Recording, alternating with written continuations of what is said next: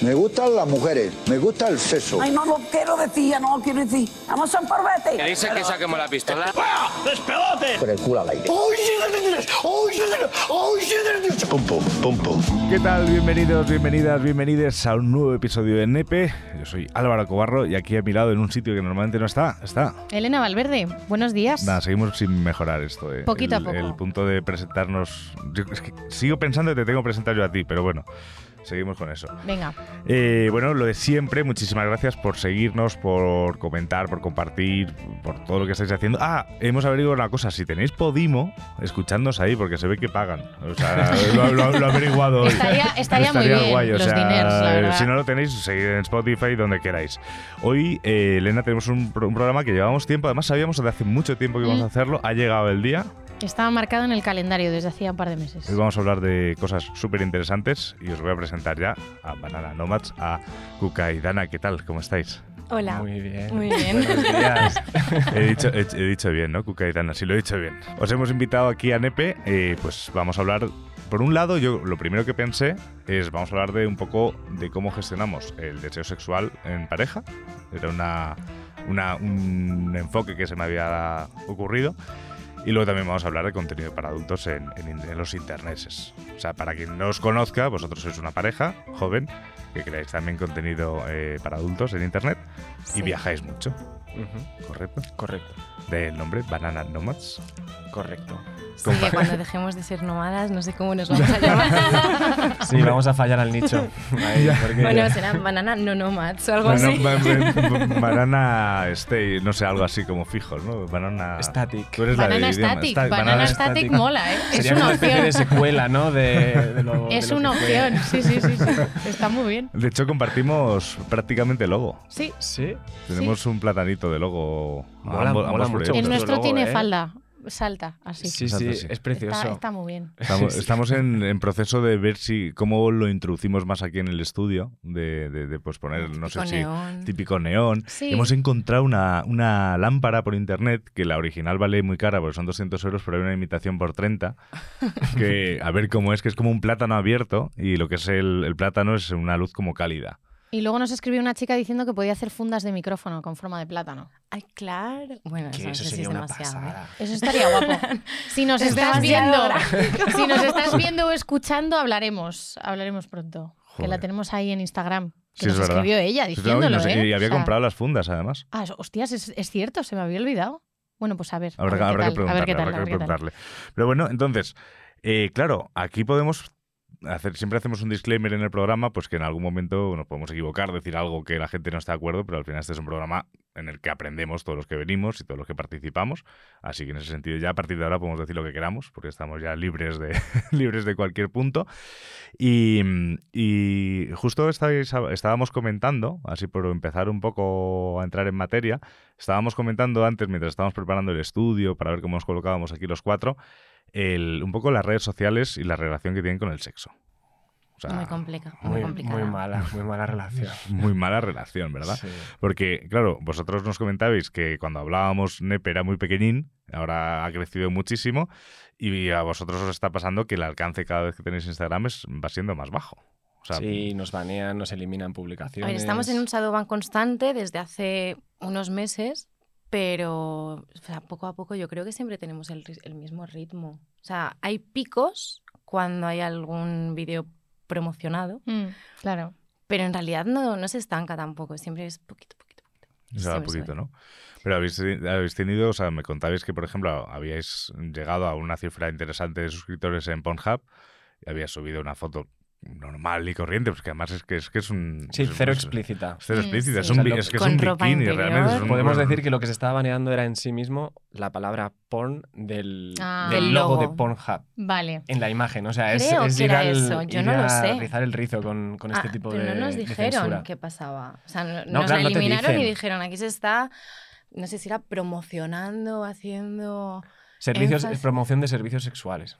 Ah, Cuando estábamos ostras, subiendo sí. una foto celebrando que habíamos eh, tenido 50.000 suscriptores en, en los días anteriores y nos había llegado como todo el merchandising de, de regalo de Pornhub. Claro Entonces, que esa foto hay que subirla, Claro, ¿sabes? simplemente celebrando aquí el momento, pues...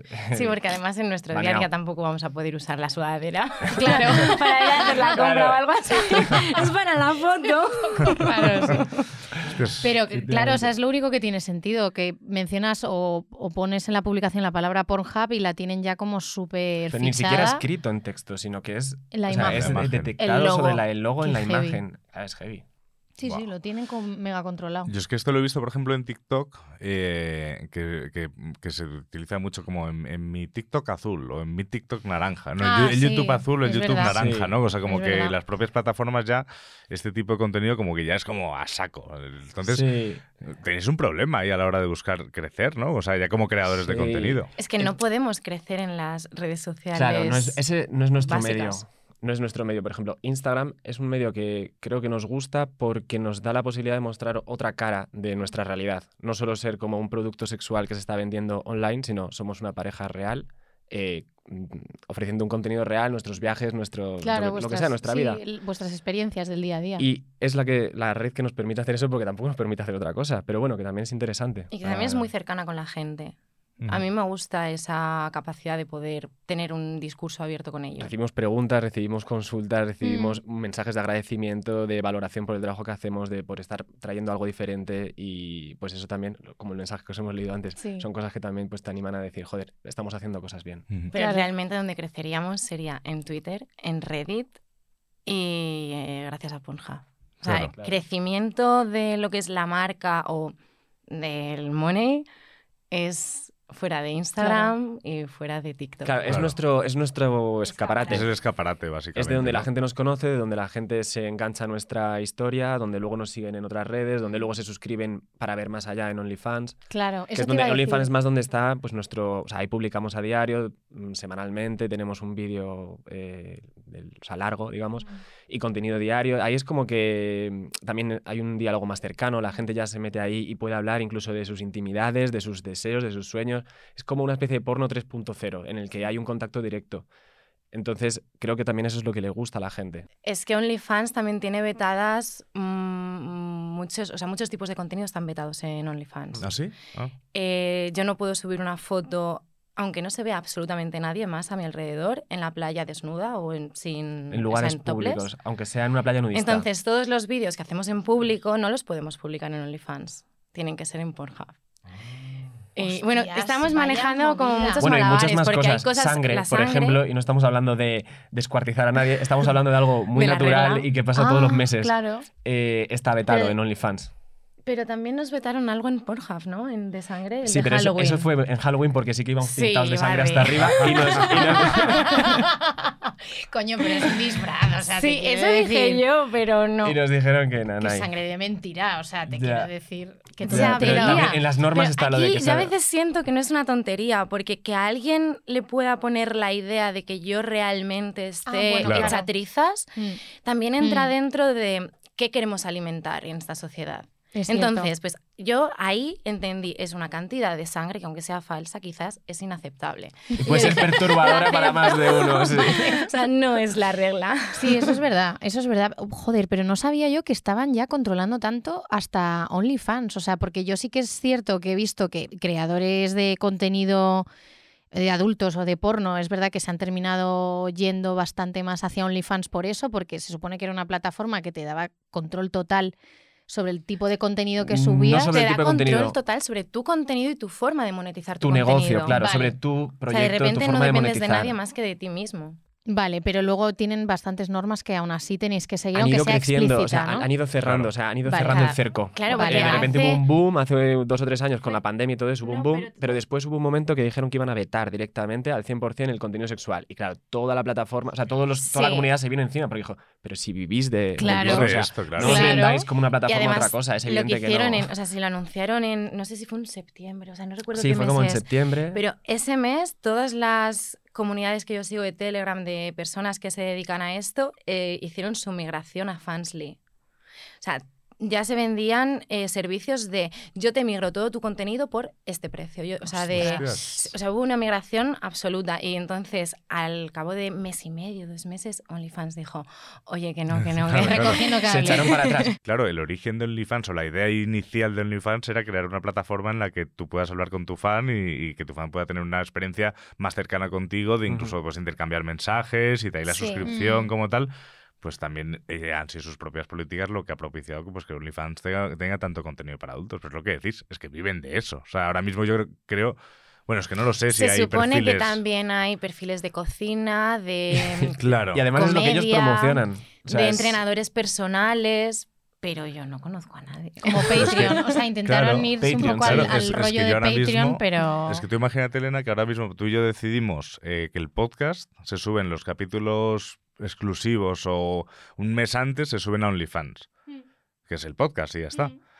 Si tú y yo promocionamos eso en nuestras redes sociales, la gente Bueno. lo primero que nos va a preguntar es ¿pero qué viene, habéis se hecho? viene, se claro, viene. claro, claro. O sea, es así. No, no, en- enseguida la gente os preguntaría. o sea, me viene a la cabeza cosas que nos han pasado a nosotros de subir una foto con, con mi hermano, con un colega, con una amiga suya. Es subir una foto con cualquier tipo de persona y ya 100 mensajes. Se viene trío, se viene trío. Entonces, como subáis una imagen diciendo próximo podcast en OnlyFans y la gente va a decir. Voy a decir, ahí "Uy, Pues ya, viene". qué mentirosos que nos han dicho que nos habían enrollado, qué mentira, tal. Ya verás, toda la gente de la Toda universidad, todos los colegas Sí, nuestros bueno, pues oye, pues es una manera de moneti- de monetizar el morbo del resto. Es un final clickbait. Eso es así. Sí. De hecho, el- el, eh, un- una chica que conozco hace poco se abrió una página de OnlyFans y los primeros mensajes que recibía de todo su círculo era tía, te han hackeado la cuenta. ¿Sabes? Y, ella decía, no, no, que lo hago yo porque, porque quiero, ¿sabes? Y, de hecho yo le preguntaba, oye, ¿y, y ahora? O sea, ¿cómo lo estás haciendo? Porque, porque entiendo que no sé si OnlyFans tiene un, un algoritmo de descubrimiento o como tal. No. Y me dice, no, no, yo estoy viviendo pues de todos los tíos que tenían ganas de verme las tetas en mi perfil de, de Instagram, pues, pues mira, pues el primer día he ganado 200 pavos. Así que encantada. A tomar por saco. Y ya Sí. está. Yo Mm. conozco un par de personas, bueno, no, no las conozco, pero sí que me lo han contado gente del entorno, que ahora como se ha puesto de moda también lo del tema de los pies y hacer y vender fotos de pies y vídeos de Eso pies no se y ha tal. puesto de moda ahora. No, pero te quiero decir, pero, de- o sea, claro, lógicamente, pero te quiero decir que ahora como hay más gente que antes no se lo planteaba porque era algo como muy nicho y era como muy underground y Sí, estaba como que ahora está más a, a está mano. mejor visto. Está más a mano. para Está mejor visto. Y ahora, como estamos tan jodidos de, de pasta, pues yo cada vez tengo más gente en mi entorno que se atreve a hacer ese tipo de cosas. En plan, pues vendo fotos de mis pies o me hago fotos eróticas y también las vendo por ahí.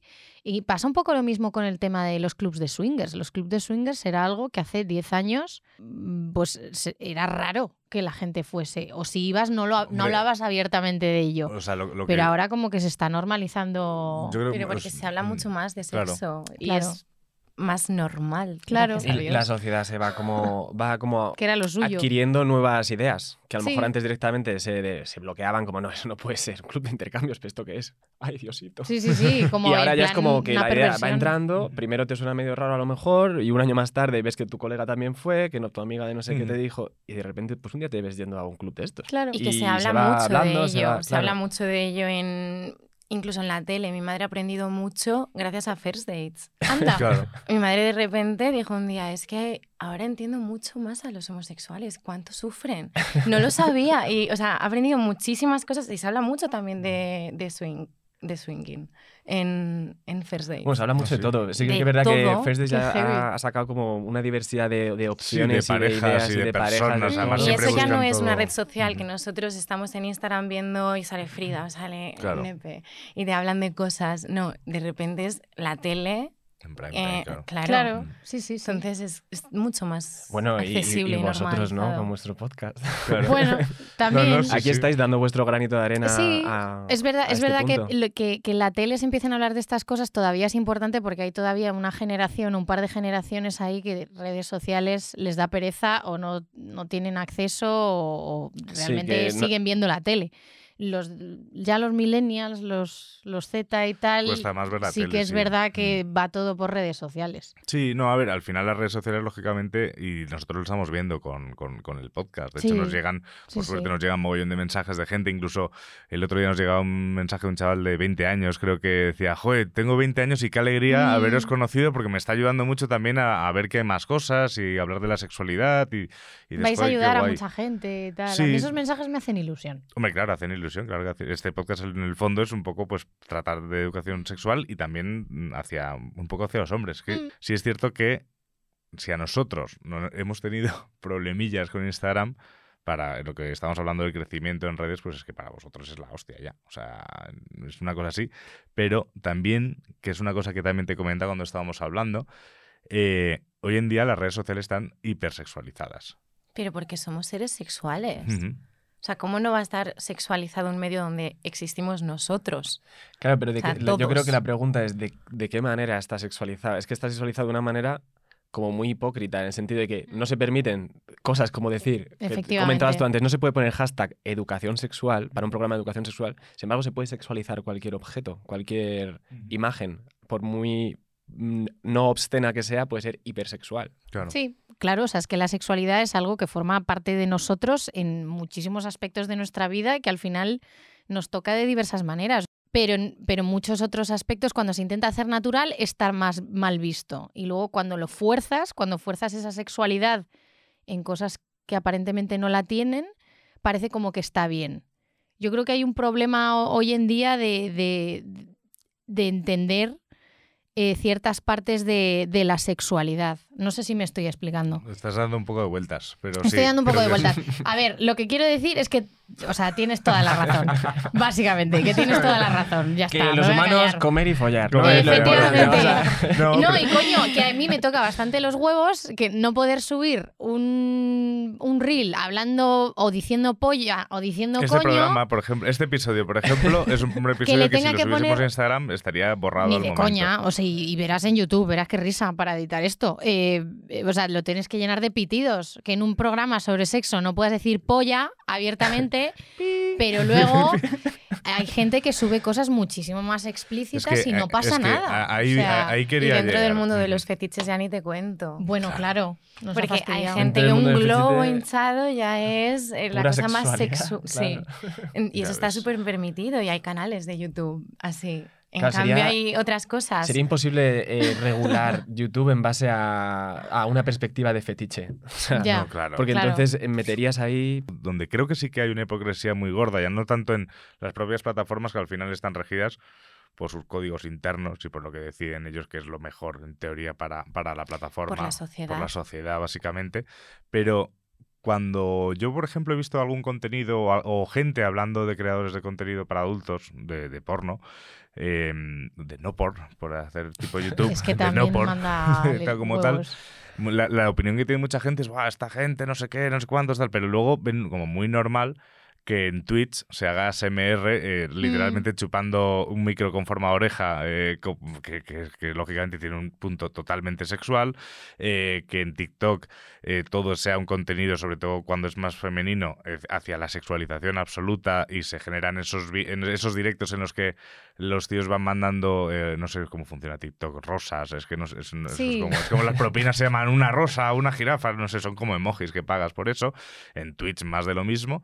En cambio, cuando alguien decide decir, oye, pues yo estoy cómodo haciendo esto y voy a hacerlo abiertamente, las opiniones ya son de otra forma. Parece como que en las redes la- las normas van muy ligado a lo genital o lo extragenital, como puede ser, en plan, pezones de mujer, por supuesto, no el del hombre, pero, pero parece que se, se restringe un poco a eso, a lo genital, porque todo lo que luego se sale de ahí, pero es sexual, pero no lo puede captar, digamos, un, un robot, por ejemplo, ¿no? Con las palabras concretas, con tal. Entonces ya, bueno, pues eso, eso pasa el filtro. Me, me causa mucha curiosidad cómo os lanzasteis a, a hacer esto, a vivir de esto. Porque, claro, Es que no hay una historia corta, ¿eh? No, es que, porque claro, es, es algo que eh, pues todavía hay mucha gente en la sociedad que no lo entiende bien o que no está bien visto. Entonces, pues claro, inevitablemente gente de vuestro entorno pues ha terminado sabiendo a lo, a lo- que os dedicáis, ¿no? Bueno, Entonces, se lo hemos contado. Claro, claro. más pronto que tarde, sí. va- Sí, o sea, mejor, eso es algo que teníais mejor. claro, ¿no? De hacerlo cuanto antes en cuanto empezasteis a, a hacer vídeos, ¿no? A ver, nuestra forma de empezar es... Vamos es a un- intentar resumirlo, pero dale. Bueno, dale. sí, sí, sí. O sea, lo que es a lo concreto, pues fue, queremos viajar, queremos dinero, ¿qué vamos a hacer? Contexto, contexto, post confinamiento. Ujú. Vale. Vale. Sí, yo el verano mi aquel trabajo. del post confinamiento que todavía estamos todavía todo ese patas raro arriba. y Sí. maravilloso a la vez porque no Sí. había gente en las playas. Sí. Sí, que a mí me, me echaron del curro, tampoco quería volver a una oficina porque no es mi sitio. Y, Y mientras pensábamos a ver un poco cómo, cómo nos íbamos a desenvolver, eh, nos fuimos, o sea, unos meses Hicimos más un tarde. workaway a un sitio donde yo ya un había estado eh, otros años, Ujú. en Sicilia. Y en este mm, tiempo sí que escuchamos que había gente que ganaba no sé cuánto en OnlyFans. y Iba- un amigo de un amigo. como leyendas urbanas, ¿no? Y tú siempre dices, qué interesante. Y también aquí tengo que meter sí o sí la información de... Yo ya tenía vídeos en internet, pero no los publiqué yo. A mí me publicaron vídeos. Entonces, Joder. lo que es mi exposición al mundo, la, la tirita ya estaba arrancada. Ese Claro. duelo ya, hacía, Claro. ya O había sea, sido a mí ya mi ciudad entera me había visto follar eh, muy explícitamente. No era un vídeo cualquiera. Sí, al principio al- pues, muchísima ansiedad, yo, claro, se me ha destrozado la vida, ¿y ahora qué hago? Y madre mía, mi familia. O sea, al principio yo lo pasé muy mal, muy mal. Además se enteró toda la ciudad, había memes, Hostias. o sea, era muy heavy. Y, Qué fuerte. y también había mucha gente que tenía los huevos de venir a increparme a mí, o sea, físicamente, de venir y Claro. decirme que menuda guarra, ¿eh? Eh, Al principio, cuando salía de fiesta, tenía la sensación de que toda la gente que me miraba era por eso. Y, y, y yo pues, iba ahí de frente, de, ¿qué coño estás mirando? Claro. Y en realidad, pues yo, como muchas mujeres que nos pasa, me estaban mirando por, por cualquier otra cosa. Claro. en plan, pues, Mm. porque mira qué mona o lo que Sí, sea. sí, sí. Y, y a veces no, a veces sí era por eso. Claro. Entonces, Sí, pero pues, ya estabas en paranoiada porque... Sí, sí, sí. Pero mis amigas me ayudaron mucho a decirme, mira, chiquilla, sales como una auténtica reina, si me sacan a mí saldrá como un pato, así que... o sea, está bien, no te preocupes, no pasa nada, ya verás. Yo dije, pues ok. Entonces yo ya me sentí cómoda con mi imagen en una pantalla y con que la gente lo viera, porque de repente me di cuenta de que no había O sea, Mm. todo era de madre mía la cantidad de pajas que me casco contigo. Que al principio me molestaba y luego dije, joder, es que yo no lo monetizo, tío. Claro. O sea, lo ha subido un pringao y, y- y he ido a la policía, la policía me ha dicho que no va a hacer absolutamente nada Qué fuerte. y yo no lo voy a monetizar. Entonces, ahí ya está también esa espina, Mm. que es evidente. O sea, es una espina que si- yo no, o sea, si a mí no me hubiera pasado eso, yo no sé si el paso hubiera sido Claro. tan fácil para Claro. mí. Y perdona que te pregunte, y, si- y no es por a- para ahondar, ¿realmente estáis tan indefensas ante una cosa de estas? O sea, cuando, o sea la policía Mira, literalmente... yo era de una ciudad en la que yo Internet. vivía y estudiaba y yo estaba ahí. Y es decir, yo viví durante mi época universitaria en casa de mis padres. Si yo ligaba con alguien que era Claro. de mi misma ciudad, ni a su casa ni a la mía. Hostias. Teníamos coches, portales, parques y pues áreas que tú sabes que más o menos son ok. En plan, este, esta casa tiene un patio interior que suele estar abierto, pero no hay ni Cristo. Pues, pues en realidad a mí no me cazó la persona con la que yo me acosté. Bueno, Ah. hay más de un vídeo, ¿eh? O sea, es un, un voyeur.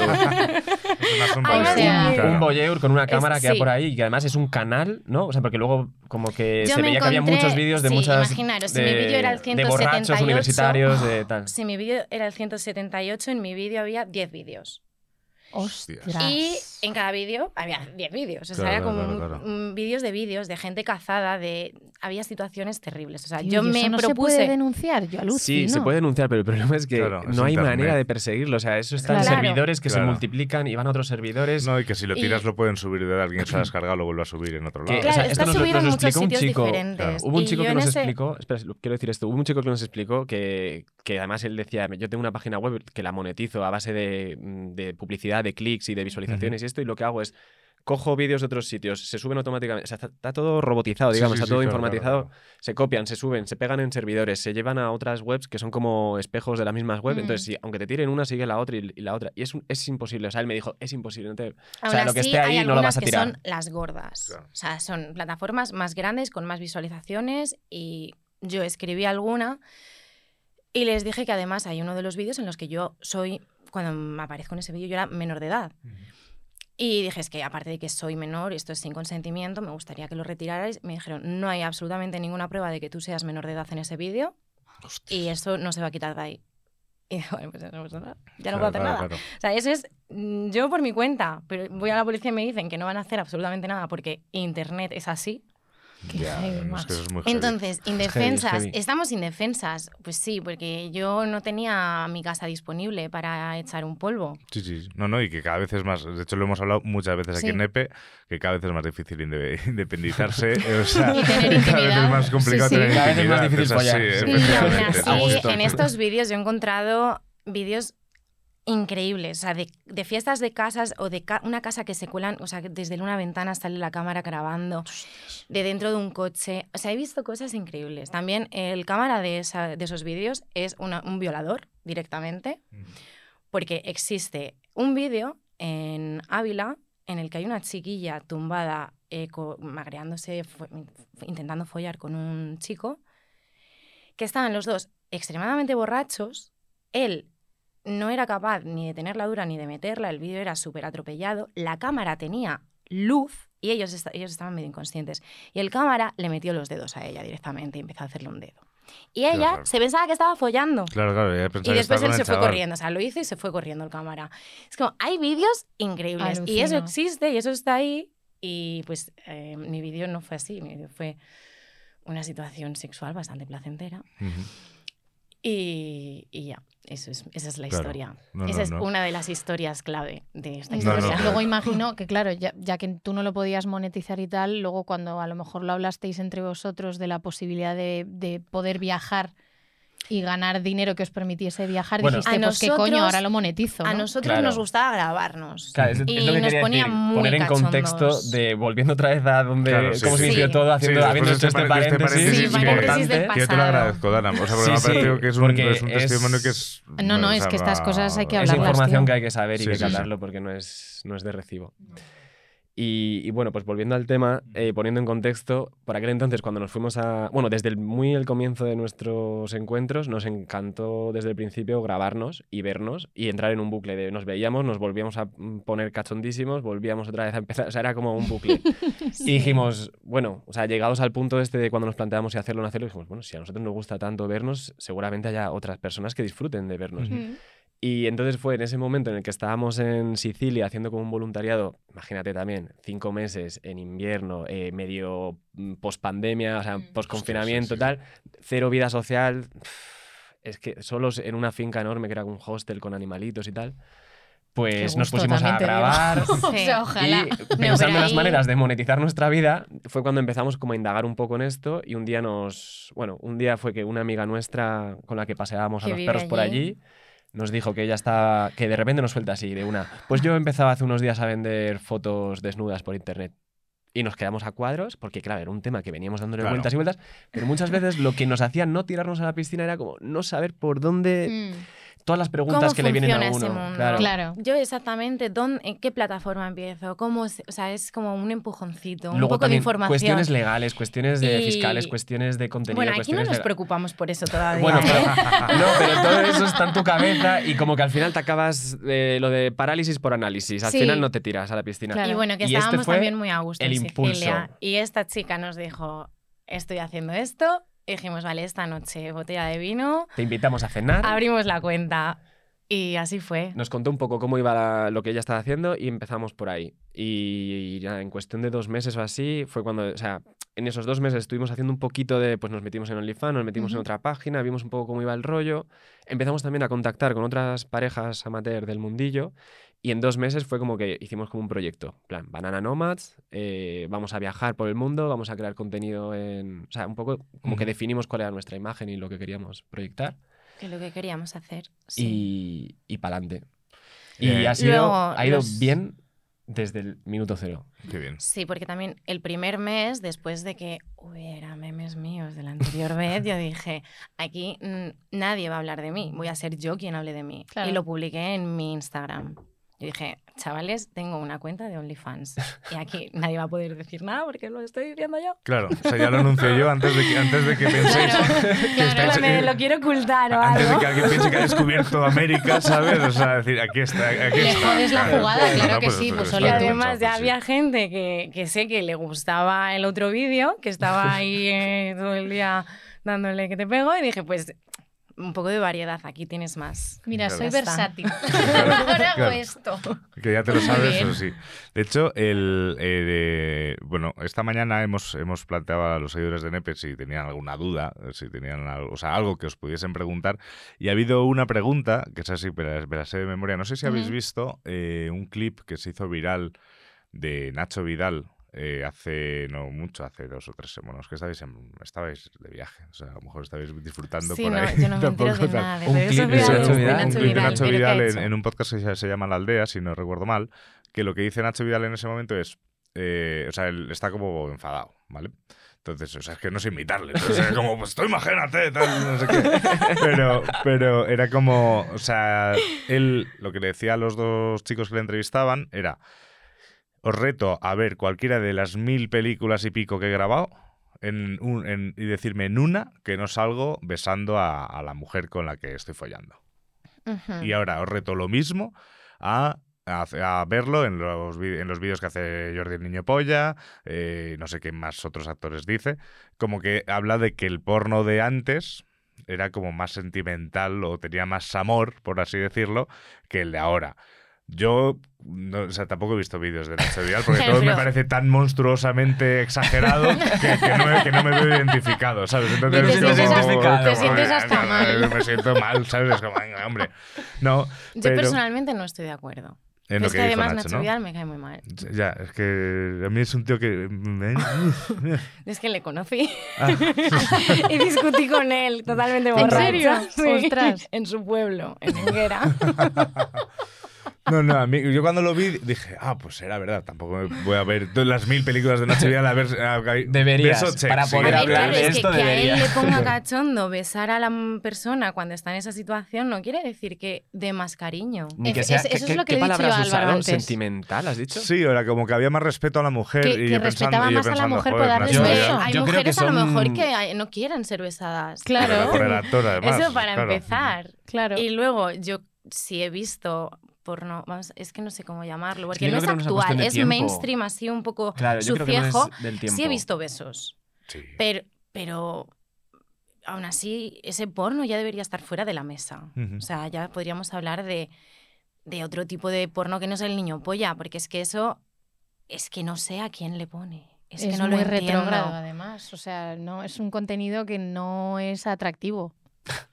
Y si, si A lo es, no entiendo por a mí qué. tampoco. A mí, a mí no me O parece. sea, A mí tampoco. yo no de, hecho, entiendo. de hecho, me preguntasteis por mail, y no sabía si sacarlo aquí o no, de cómo, sabía, cómo, sabe- cómo os habíamos conocido, y ya sí que ya voy yo, de, como dices esto con el OnlyFans, yo lo cuento. Así ya podemos hablar de eso tranquilamente. Me preguntasteis que si yo sabía encontrar por research o por vicio. ¿no? Esa fue la manera de decirlo. Hombre, el, vicio también tiene parte de research. Claro, en, eso es ese- verdad. en ese sentido. ¿Qué buscas? Pero, ¿qué busco? ¿Cuál es mi historial? Ahora os cuento. No, pero yo os comenté también que, yo os había encontrado en Pornhub, me habíais salido, y una cosa que a mí me había llamado bastante la atención de vosotros es que cuando os- en el mail os pongo, parece que os tenéis más algo más que ganas, es que veía que había ahí una relación. O sea, veía una cosa como Una mucho más humana. especial. Una Mm. cosa más así, que yo, al menos es el porno que yo he consumido siempre, es como el que me parecía un poco más real, el que me podía sentir yo más identificado, básicamente. Sí, lo entiendo. A mí el porno de, de- del calvo mazao reventando a una tía polioperada, pues lo siento, pero es que es un porno que nunca me ha llamado la atención. De hecho, me ha parecido hasta desagradable, porque es que es- digo, no veo placer en eso, que habrá gente que le encante. Sí, sí.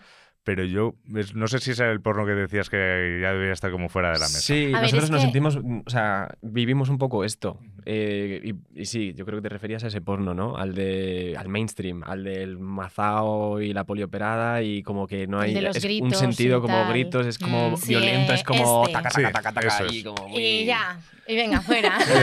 claro, sí, sí, sí. Literalmente. Como que no te sientes Sí. tampoco identificado. Se, se habla mucho también de, pues eso, de que si el porno es la nueva educación de- mm, sexual de los hombres y tal. Y claro, siempre se hace Y de referencia a eso. mujeres, es la única a veces. O sea, Claro, hay padres que no hablan jamás de esto y... y- o sea, Claro, pues si, si esa es la única referencia que tienes, pues es, muy triste, claro. Claro. Entonces, eh, cuando ya sabes un poco más lo que te gusta en la vida o en el sexo y quieres buscar otra cosa que no sea eso, pues por suerte creo que a día de hoy ya se empiezan a encontrar más, mm, más, más variedad, sobre todo. Sí, de hecho, el otro día me salió en, en Nepe seguimos a, a Erika, a Eri- Erika Erika Last. Last. A mí me encanta Erika Last, la verdad. Yo, yo no había visto nunca nada de lo que. O sea, me- claro, me- empezamos a seguir en Nepe, entonces me salían como previews de, de lo que ella podía, Mm. de lo que podía subir en Claro. Instagram. Y vi que había una web que es que no me acuerdo cómo se llamaba. Su web. Last No, no, no era Sí, al- ex, que pero es la plataforma era Ex Confessions, algo Es así. Confession sí es como una línea de... Es, es de porno en teoría Sí. enfocado hacia mujeres. Sí. Y, y, bueno, era, era, de- Es era que No es enfocada hacia mujeres. no, Vamos bueno. a decir que es porno ético o Ético, porno- Sí. ético en todos los sentidos. No, Eso es- no es como para lo define mujeres. ella. No, es es, como lo o sea, define o sea, ella, es que la, la web ponía como porn for female o algo así. Claro, yo creo que eso esa es la parte así, más de pero- marketing. Pero es Sí. que me parece muy fuerte. Es, es que es ese punto, es porno ético, perfecto. eh, Pero eh, fíjate que, que ya hoy en día en una sociedad hablemos de porno para mujeres, lo que sería ético.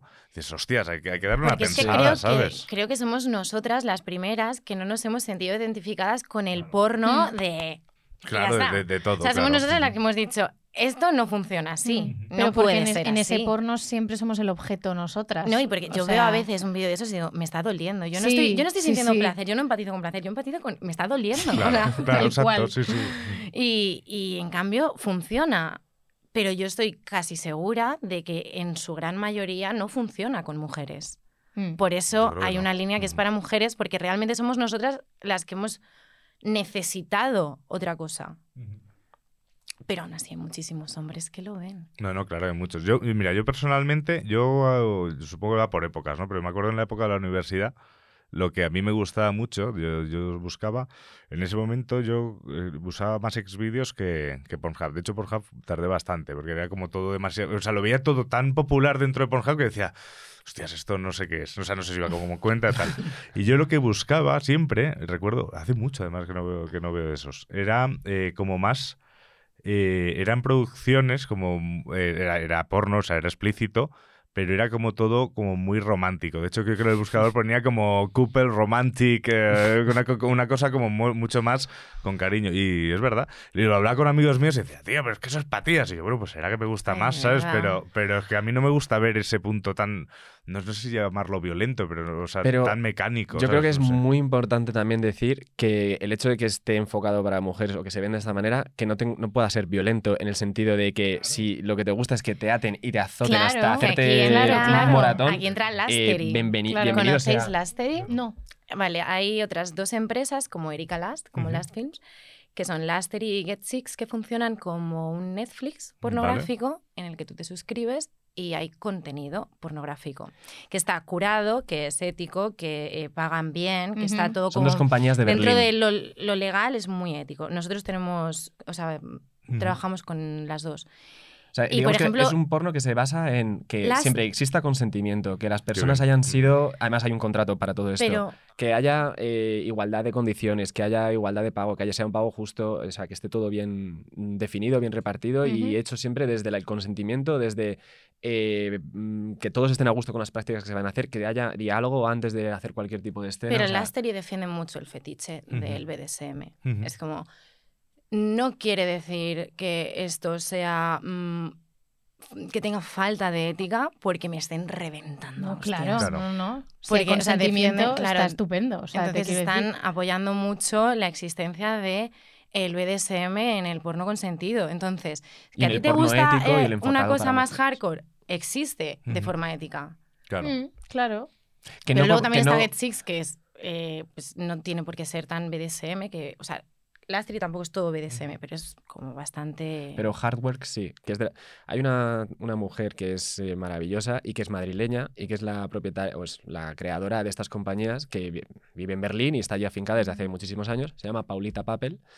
Y, y ella es la, mm, la que defiende a capa y espada eso, y que no hay que confundir, que el porno para mujeres no tiene que ser eh, cheesy, vainilla, exacto. nada. O sea, puede ser mm, un gangbang en el es, que es la es mujer la que, libre la que define- produciendo porno. Sí, y es, es maravilloso. Eh, a la próxima vez que venga a Madrid le diremos que os invite para ir a ver una de sus... Ay, por favor, me a encantaría. la Qué sala fantasía. X. Fuimos a la sala X a Qué ver un gangbang eh, producido por ella. Vamos, direct- Bueno, dirigido. Un documental sobre el gangbang. Y el gangbang. Mm. Sí, el, el gangbang También. de- sobre el que se hacía el documental, Sí, sí, sí. claro. Eh, ¿Te Y parece? sus padres en la sala, ¿eh? En plan, ¿También? orgullosos de ella apoyándola en su trabajo. Eso Es está, eso- Qué eso- eso- eso fantasía. es una fantasía, eso está bien. O sea, eso, Eso está es una bien. fantasía, tío. Pero Sí, sí, sí. ella no actuaba. Que también, esto yo se lo conté a mi madre y me dijo, pero ¿y ella actuaba? Y yo no. Y dice, ah, vale, entonces yo también podría ir. si no le da un poco de apuro, realmente. Hija, tú puedes, eh, puedes producir algo y yo lo veo encantada, ¿no? Básicamente, sí, sí, sí. sí. Yo tengo dos preguntas sobre esto que me dan mucha curiosidad. Uno, eh, ¿realmente disfrutan de ese sexo en algún momento, aunque solo sea un momento que digan, "Buah, me gusta y que giman de verdad, o es full todo fingido? No, no. Se me da fatal actuar. se me da fatal. Ay, Eh, creo, es, creo que el planteamiento sería justo al revés. Es más bien. eh, Hay algún momento di- en el que no disfrutamos todo y a lo mejor hay puntos en los que se te jode un poco Sí. el planteamiento cuando de repente algo falla a nivel técnico, en plan de que se te cae la cámara, que se... Ah, claro. Sí, hay, uf, hubo un vídeo, madre mía, cuando sufrí.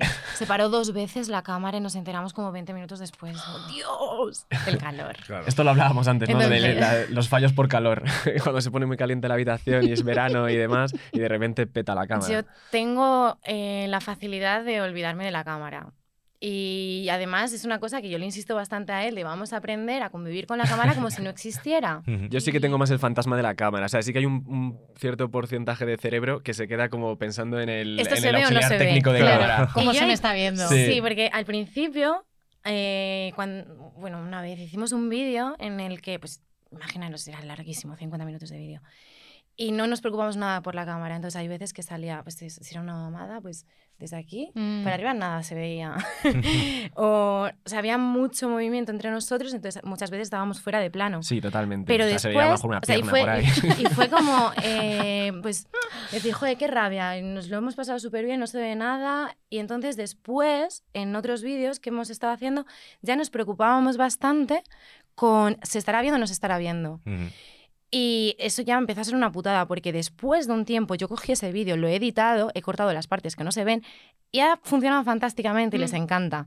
Entonces es como, prefiero mil veces olvidarme al 100% de la cámara y si no se ve algo, que no se vea. Que es que eh, Pon- Pornhub funciona con 10 minutos. Claro. En OnlyFans son la cosa más agradecida del mundo. O sea, están ahí pagando porque mm, les gustas y te quieren y si hay Claro. algo que no funciona, pero todo lo demás es real. Además, mm, nuestros seguidores nos quieren porque somos reales. Entonces, creo que nos perdonarían esas cosas. Claro. O sea, literalmente yo diría que fingido no hay nada. O sea, no A ver. existe. Lo que yo creo que hay es que a veces tienes que adaptarte a una situación que por las circunstancias tienes como que forzar el momento un poco, pues Mm. lo que te digo, si tienes que cambiar la cámara de lado y no sé qué, estás cortando el momento del Claro, acto sí. y luego tienes que volver, entonces tienes como que a veces eh, puede, pero yo qué O sea, sé, sí, pero es sí, que no es Lo único que es así más guionizado es el inicio de algunos vídeos en los Ah, que me claro. han pedido un guion. Claro. tenemos custom, Y o sea, que de vídeos, repente soy eh, yo hablando en ¿no? inglés, haciendo que soy la más dominante de la sala. y yo, aparte de que suelo hablar para adentro, o sea, no sé, no sé si es timidez, porque soy una persona muy extrovertida, pero lo que es mi voz, eh, tengo menos control sobre ella. Entonces, hablar, hablar en inglés y estar diciéndote cosas que nunca he dicho en mi vida, pues Sí. evidentemente eso es fingido. Pero yo también tengo eh, desde hace bastante tiempo, porque al principio teníamos menos reglas, luego hemos ido generando más para protegernos.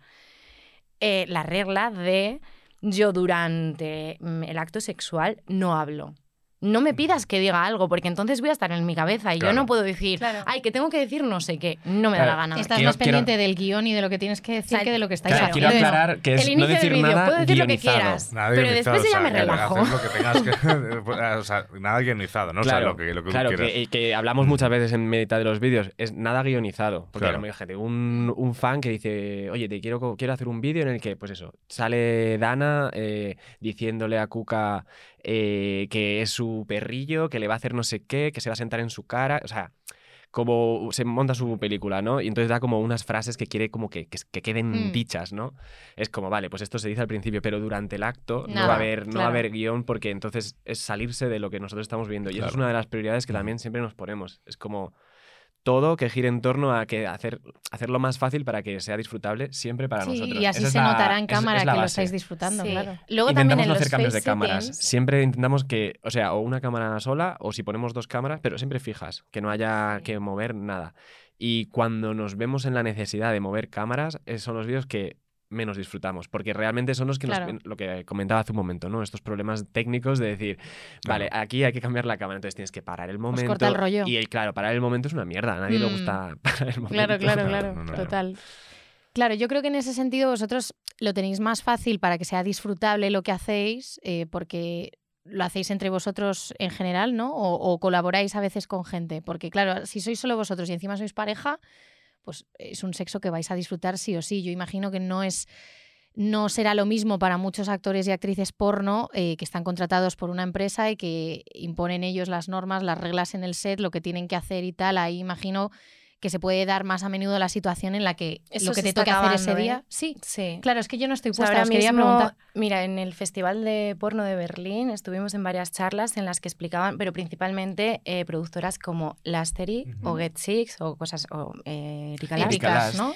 en las que si te van a contratar a ti, tú vas a decir literalmente qué es lo que te gusta y qué es lo que no te gusta, qué es lo que haces y qué es lo que no haces. Y jamás van a sobrepasarse. Hablan de la figura de, ¿cómo se llama esa figura? Eh, Intimacy Manager o No. Intimacy Sí, Coordinator. eso- eso, Intimacy Coordinator. En Netflix ya lo tienen todo esto. O sea, Netflix eh, en, la, en la producción de series y películas de la propia productora de Netflix eh, ya han puesto esta figura para las escenas de sexo para que todo el mundo sepa lo que tiene que hacer, cómo lo tiene que hacer, qué no puede hacer, si tú estás cómoda así, si tú estás cómodo haciendo esto. eh, Sí. y es una figura que me parece Sí. muy importante. sí, Sí, es muy Hace importante como porque tú ya no hablas con tu Exacto. jefe, tú estás hablando con una persona que se supone que te ha creado un espacio seguro donde tú puedes decir exactamente qué es lo que quieres y qué es lo que no quieres. Aquí entra de nuevo el peligro de una persona, yo me imagino, yo, si yo no tuviera un colchón económico o una posición ya en la que yo dijera, estoy bien, como para poder decir no a millones de cosas, Claro. Yo no sé si hay gente que se viera obligada o presionada o mentalmente forzada a pasar por algunos aros, pero, pero yo no. O sea, yo lo que, o sea, fingir algo, no. Claro. O sea, Yo creo que el audio también, no sé si, si el chico que nos ha mandado el audio eh, sabía exactamente mm, de vosotros y vuestro contenido, hacía más una pregunta hacia el Sí. mundo General. del porno en Mm. general, que me, me puede sonar un poco más a eso. Pero sí, es un... Es una cosa recurrente, ¿no? Y luego teníais, tenías más así preguntas de... Sí, mira, por ejemplo, bueno, claro, esta vosotros te has sentido incómodo con alguna escena a nivel moral, vosotros que con- nos controláis... hemos pedido incómodo- incómodos con, Peticiones, Con ¿no? cosas que os han Ah, pedido, claro. vale. con cosas que hemos dicho que no, pero madre mía, ¿Qué es lo más loco que os han pedido? es que Sí, no lo- sé si está bien. O sea, da igual, esa es la típica pregunta. Esas son las cosas que tampoco Ya, pero me da mucha yo. curiosidad. Ya, bueno, luego sí puede escapar. Es, es- es difícil, o sea, podríamos hacer un ranking complicado, de, pero es, es difícil. O sea, son cosas que directamente nos A ver, hay hemos- cosas divertidísimas y hay cosas horrorosas. Mira, por ejemplo, Claro. voy a decir una así rápida, que no, que no, es, no es fea, o sea, no es algo que digas, por Sí, sí, sí, favor, sí. cómo están las cabecitas. Es divertida. Y es también un poco de cómo están las cabecitas. Un chico hace poco nos, nos ofreció, o sea, bueno, nos propuso hacer un vídeo dentro de nuestra furgo, que no sé si la habréis visto en las fotos y tal, es un espacio más bien pequeño, pero lo suficiente paseo para vivir. furgo está grande. Está muy bien, sí. Eh, que hiciéramos un vídeo de sexo. No, es, no especifico mucho qué tipo de acto, por así decirlo, pero que quería que la furgoneta estuviera llena de globos de colores. Anda. hasta toda, arriba. Hasta arriba, en plan Y de que... ¿Dónde pongo la cámara? Claro, es que no vas a, no vas a ver nada. Pero ¿sabes? nos lo escribió como un niño pequeño y, y todo de colores y muchos globos y sabes parecía que estaba como muy ilusionado con la idea Ay, ojo, pues Oye, a mí eso me parece gracioso. me visual- parece es muy divertido. guay. Yo eso quiero hacerlo, pero no sé si querría guay. grabarlo. Claro, o sea- porque no sé si se puede grabar. claro cómo grabas o sea cómo dónde pones la cámara hay que hacer un, es- un hueco Bueno, no, claro, claro, Sí, claro. cámara es como una un- cosa así. No, no, es un poco. O sea, visualmente. Visualmente es súper chulo, seguramente. Sí, sí. O sea, la- Ahí necesitaríamos un cámara. que- Sí, claro, ahí hay una cierta producción, ¿no? De ver tal, que los globos no se pongan delante de la cámara. Sí, o igual eso- solo eso con no- globos de helio que se van directamente al techo de la furgo. Bueno, pero que ya. quería era el frote. El ah, ah, esa que le gusta. Que suene Vale. ñiqui ñiqui. Sí, sí, sí. Mira, nos dejaban una por aquí eh, que querían saber qué es eh, lo mejor y lo peor de vuestro trabajo. Lo peor es el estigma, obviamente. Porque está en todas partes. En todas partes. Está desde los bancos que no quieren tu dinero, los accountants que no quieren trabajar contigo, eh, tu amiga que le da cosa presentarte a sus padres. ¿Sabes? Tu fa- Te- tu fa- bueno, lo primero de todo, tu familia que te vaya Claro. a juzgar por lo Mm. que haces, eh, tu, sa- bueno, familia, amigos, gente cercana. El entorno, sí. Sí, y luego gente también. Nunca nos ha pasado así directamente de decirle a alguien a lo que nos dedicamos y que se haya llevado las manos a la cabeza como que, que somos el demonio o algo así, ni Ya. mucho menos. Por suerte no nos hemos encontrado con nada así, pero pero, también tengo entendido que estas cosas no se hacen a la cara. Claro, claro que es como, ah, vale, vale. Sí, sí, todo muy luego, bien. Sí, sí. luego se apunta el nombre, ¿sabes? lo busca tranquilamente para su uso y disfrute y luego dice, ah, pues sabes que el otro día conocía a no sé quién. Sí, El seguramente, chisme, seguramente claro. sería más así. Yo creo que hay un factor de cuanta más cercanía, más difícil se acepta. Es decir, eh, una persona anónima, le dices a lo que nos dedicamos y cómo vivimos y tal, y le parece maravilloso. Qué bien, os habéis pasado el juego, chicos. Pero luego, si tú a esa persona le preguntas, ¿y si fuera mm, ¿Tu hija, tu hermana, tu lo que sea? Es como, "Ah, ay, espera, ahí me has pillado. Hmm. Claro. ¿Sabes? Siempre No, es maravilloso hasta que. socialmente Hasta que, seguimos teniendo como Sí. Una especie de. De hecho, espinita. el, el- el comentario más el comentario más repetido en publicaciones de TikTok en los que sale una tía bailando es la hija de alguien. Sí. Hmm. Es, es- es como, como criticándolo, ¿sabes? Sí, sí, claro. Eh, y, es- es- y eso es un punto en el que, lo- Sí. es que la sociedad seguimos en ese punto de, ostras, o sea, estáis generando este contenido. Hostias, claro, a ver, es- puede ser que dentro de los modelos que podamos tener en la cabeza de una vida de hipoteca, hijos y un trabajo de oficina, pues no está. Ese, ese- esa profesión no está. Pero yo creo que ya va, va siendo hora que también vayamos normalizando. No sé, es que es Nosotros una cosa... podremos decir que somos creadores de contenido o eh, trabajamos en marketing digital y teletrabajamos, que es un Y poco lo que decimos verdad. cuando no queremos entrar Claro. en el trapo, que es como, bueno, ¿y qué hacéis? Sí, es como... porque se eclipsan todas las Se salas. o sea, tú dices todas las esto en pequeño, ¿qué hacéis? Y lo dices y es como, toda la sala ya. Toda la Todas las mesa en la que estás preguntas, cenando todo el ya es mundo para nos hace una entrevista. No, además siempre son las mismas preguntas. Claro. Siempre. Claro, o sea, de hecho es una, Las es una mismas de las cosas que yo quería, curiosidades. ¿no? Que yo- Claro. de, hecho es una cosa que creo que de Pero momento es que estamos es- teniendo... en- yo entiendo que es difícil evitarlas porque es, son las grandes preguntas. Sí. Sí, porque a todos nos da curiosidad, no todo el mundo se Claro. dedicaría a ello, pero eh, nos interesa Para ese la estilo de mayoría- vida, ¿sabes? Para la mayoría Sí. somos los primeros que conocen que se dedican Claro, a ello. Claro. Entonces, claro. les llama la atención. Pero luego Sí. yo creo que cuando explicas un poco nuestra forma de vida, cómo nosotros nos lo planteamos, cuál es nuestro, o sea, cómo lo proyectamos también, es que me parece que no hay, es que no tiene, o sea, es que, que hacemos algo Es un trabajo mal, más. Hacemos, Claro. sí, Y aún así, trabajamos. últimamente cada vez pienso más que aunque no lo hiciéramos de nuestra manera, tampoco está mal. No, o sea, no, no. un actor porno no hace nada malo. Al contrario. O sea, es disfrute, hola. Claro, O sea, disfrutando. mm, no dirige un circo. No, de o sea, animales. sí, exacto, no, lo habrá también, ¿sabes? Pero, que- pero es que al final, el- al final es un poco también lo que nos estás razón. comentando tú, Dana, de, de toda la parte de, de que poco a poco la industria también está evolucionando hacia un porno más ético y, y una cosa eh, que, que yo creo que, creo que es necesaria. Yo donde sí que vería un problema muy grave dentro de una industria como el porno sería en el momento en el que no existe un consentimiento o y es que eso yo creo es lo más difícil de regular o lo más difícil de controlar lo que decías, si una persona está en una necesidad absoluta. Pero es que Ese aquí venimos a decir también una cosa importantísima. Hay gente que pasa 10 horas en una oficina eh, aguantando a un jefe que odia y esa persona está haciendo eso por dinero.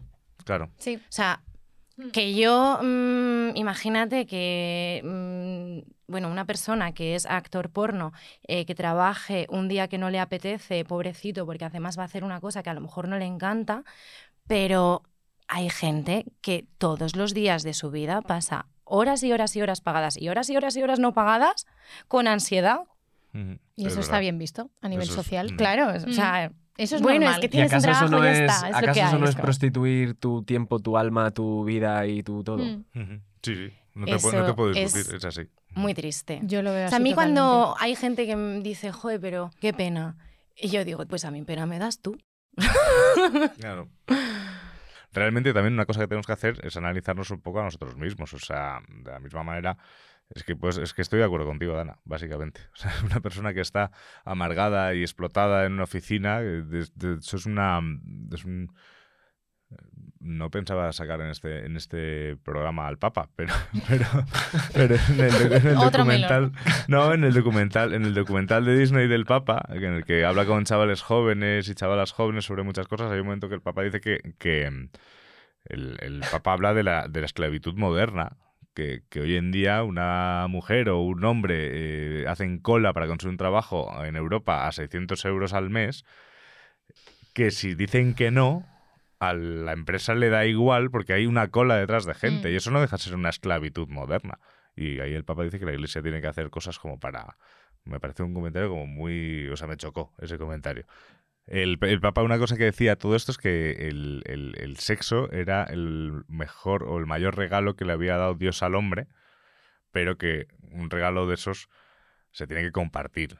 Entonces, lo que estaba ahí un poco ahí decía, claro, es que cuando te masturbas, pues no compartes, es un poco para ti.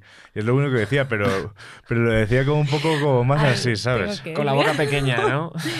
Eh, aparte de que nosotros podemos compartir nuestra masturbación, hay muchísimos fans que la corrida nos la mandan. Y lo comparten. Claro, Claro, sí, sí, en sí. el chat de OnlyFans hay, hay joyas. Bueno, eso es sexo O sea, en grupo, claro. Eso es O sexo sea, en grupo, papá El Papa o sea, o sea, de hecho, lo, lo que está feo es no mandarla. O sea, se- según las directrices de, de- de la Santa Iglesia, verás tú Sí. la que nos va a caer. Bueno. Eh, eh, eh, eh, eso sí, bueno, no, no, no, espero sí. que igual le venga a Samantha Hudson, ¿eh? que os ayude a... Claro, también, tam- también es verdad. No, no. No, a ver, a mí simplemente lo del documental es que sí que había una serie de puntos que a mí me llamaron mucha atención. Y el de Que, la que no esperas que el representante de la iglesia Yo haga tan yo en el fo- abiertamente. yo en el fondo. Eso, bueno, eso o sea, son bueno, sí, pasitos. O sea, no me lo espero, pero que sí que espero que pase. O sea, creo que es Sí, una evolución correcta de, de Necesaria. todo Sí, esto, necesaria. total. Pero, y luego, por ejemplo, cuando estamos hablando de, de creación de contenidos y hemos hablado de, también de que, de que se convierte muchas veces en la única clase de educación sexual que recibimos desde pequeños, em, El porno. el porno, sí. El porno. Sí, no lo, sí, lo he dicho, ¿no? No lo he Eh, dicho. Bueno, sí. Ah, vale. por aclarar. Bueno, sí, es- estamos hablando de porno en este episodio. Pero como has dicho creación de contenido, digo, el porno. Vale, la creación de contenido eh, para adultos, por decirlo de, de otra manera. El... Yo os quería preguntar, ¿vale? Eh, ¿Cuál es vuestra... No sois sexólogos ni sexólogas, ¿vale? Nosotros tampoco. Pero si ahora nosotros este, este podcast que está enfocado también hacia hombres, un poco de consejos para los hombres de, de- de dentro de lo que es la sexualidad, de, oye, chaval, espabila. O sea, cosas que veáis que a lo mejor incluso, a lo mejor por cos- cosas que os piden o cosas que veis también dentro de la industria o pues, por experiencias pre- previas. O sea, de que a chavales, hay que espabilar en algún punto. Que yo, así, lo primero que me viene así de repente es que, que escuchen. O sea, yo creo que, y que, se, que se dialogue. O sea, yo creo que escuchando a las parejas, a las personas con las que compartes tu sexualidad, eh, yo creo que es la mejor manera de saber eh, lo que le gusta concretamente a esa persona, a lo que está dispuesta, a lo que no, cuáles son sus límites, cuáles son sus apetencias, sus placer, lo que más le, le da placer, lo que sea, ¿no? Y dentro de eso, poco a poco irás construyendo una imagen más cercana a la realidad. Si tú vas hablando con diferentes personas, diferentes mujeres, en este caso si es de hombres heterosexuales, eh, pues yo creo que eso es escuchar.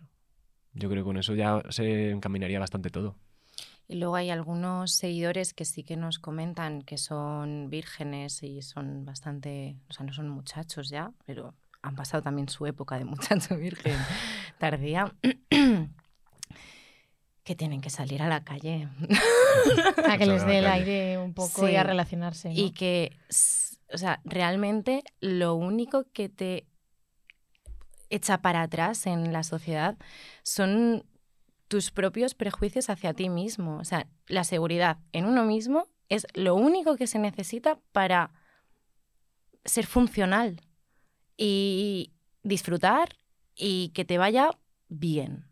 O sea, un poquito de seguridad en ti mismo que hay a mucha gente que le falta para ser capaz de hablar con la persona que sea.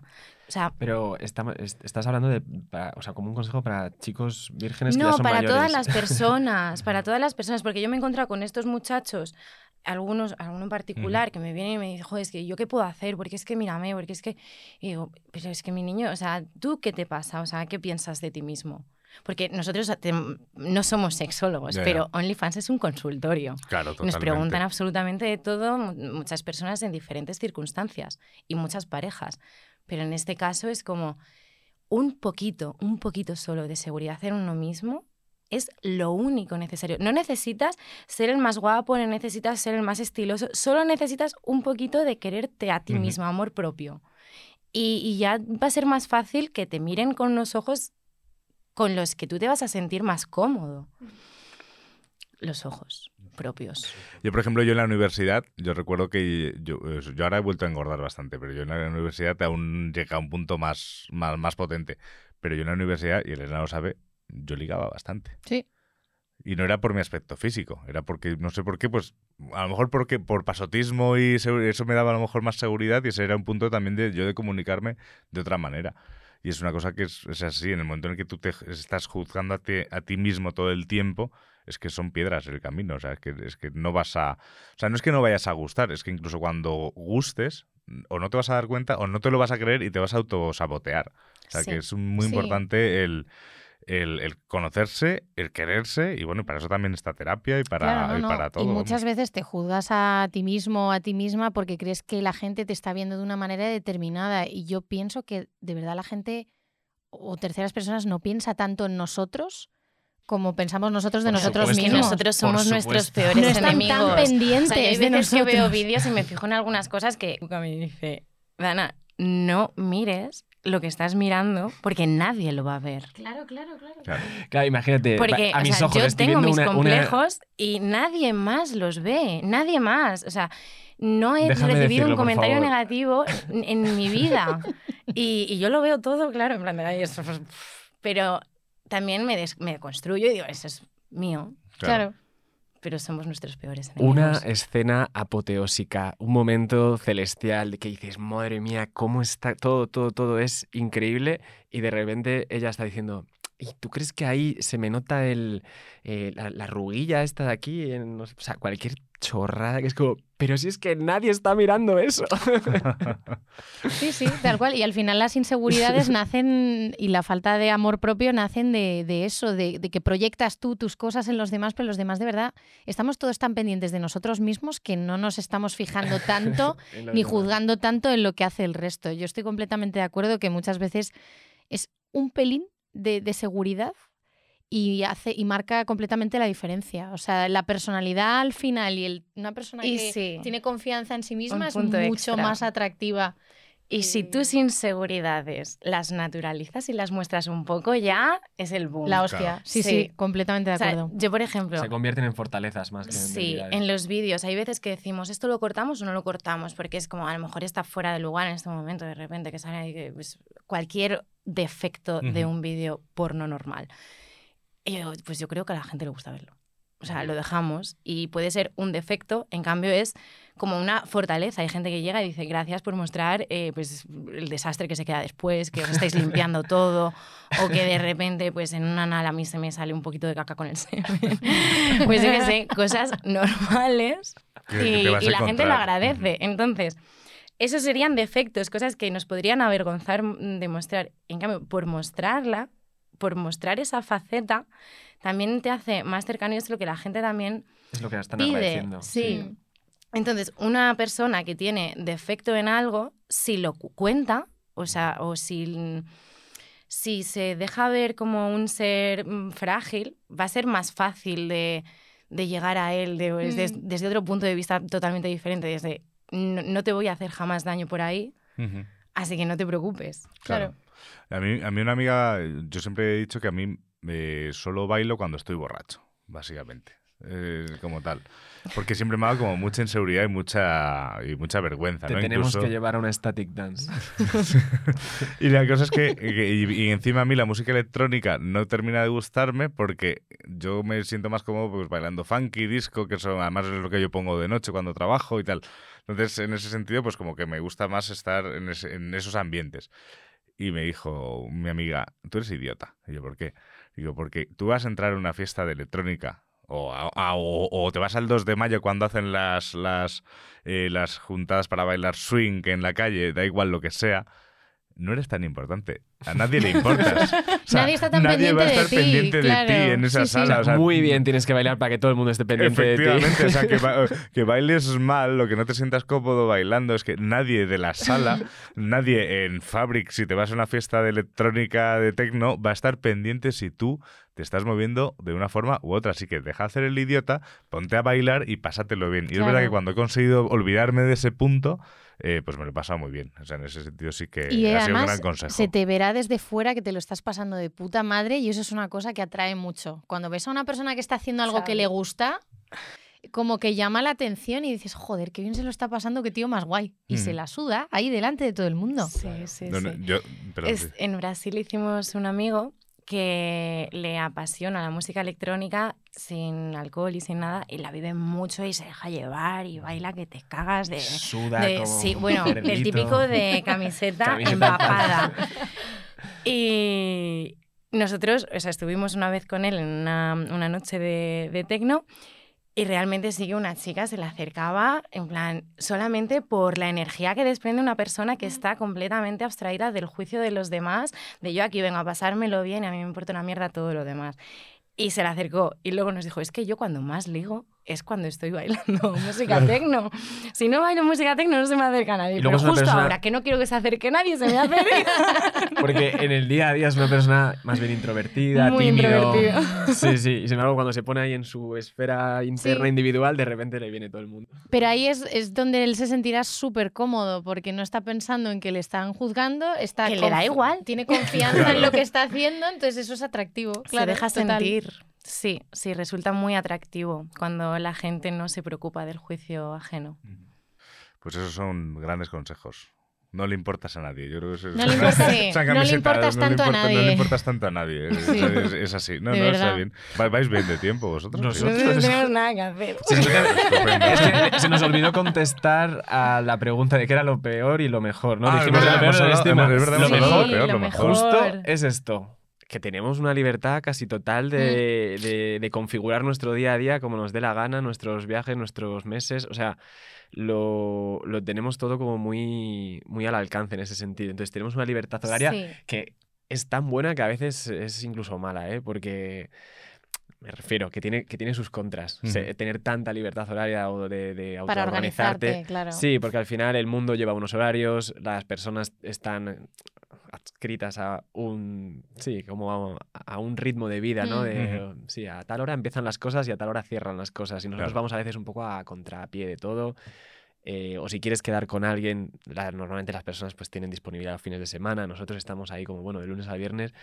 ¿Cuándo Sí, aquí quedar? está el otro tema de que pasamos total. demasiado tiempo juntos porque trabajamos juntos, vivimos juntos. Cuando viajamos juntos, viajamos mm, gran parte del tiempo solos, aunque vayamos conociendo a gente, pero un, o Solos sea, creo juntos. Sí. O sea, solo, solo, solo- solo los dos. juntos, sí. Solos juntos. y, y eso también se nos hace a veces cuesta arriba. Es mucho tiempo juntos. mucho tiempo. Sí, juntos. esa es una de las partes negativas. De hecho, fíjate que. Mucho al- tiempo libre juntos. Si no estuviéramos con tiempo libre, ¿sabes? Pues sería Claro, diferente, claro, pero... claro, claro. De hecho, el, al principio del programa eh, os había dicho que una de las cosas que íbamos a hablar era el deseo sexual en la pareja, Sí. que Ah, no sí. lo hemos tratado. No lo hemos tratado. Y ahí, ahora mira, ahora que has dicho Muy que bien, pasáis sí, tú demasiado decías, tiempo ¿Cómo Sí, tratar juntos, el deseo sexual en pareja? Yo digo, es que te trata a ti el deseo sexual. Te viene y te va y tienes que aceptarlo y ya está. Claro, porque vosotros estáis generando contenido, pero me imagino que fuera de cámaras también. Pues, Hombre, tenéis vuestra vida de yo. pareja, claro. Sí, claro. Nosotros llevamos muchos meses ya que realmente grabamos eh, un 10% de lo que hacemos. O sea, ahora mismo yo creo que follamos mucho más que trabajamos. O sea, que pone- encendemos la cámara, también porque tampoco, o sea, en Brasil no existe un lugar en el que no haya un ruido de obra, no lo, o sea, no lo hay. El ruido es Entonces, extremo en todas partes. encendía, o sea, intentamos en ver si podíamos grabar, como no se puede, pues ya está, pues no, pues no se hace. Pues seguimos a lo Enton- nuestro. Mm. Claro, entonces, follar, follamos, deseo sexual existe. No es el mismo nunca un mes que otro, ni una vez que otra, ni al principio de la relación que ahora. Es que, es que está vivo. Y también, o sea, es que depende de tantas cosas. O sea, por eso yo creo que el deseo sexual te, te gestiona a ti, no tú a él. O sea, no tenéis como.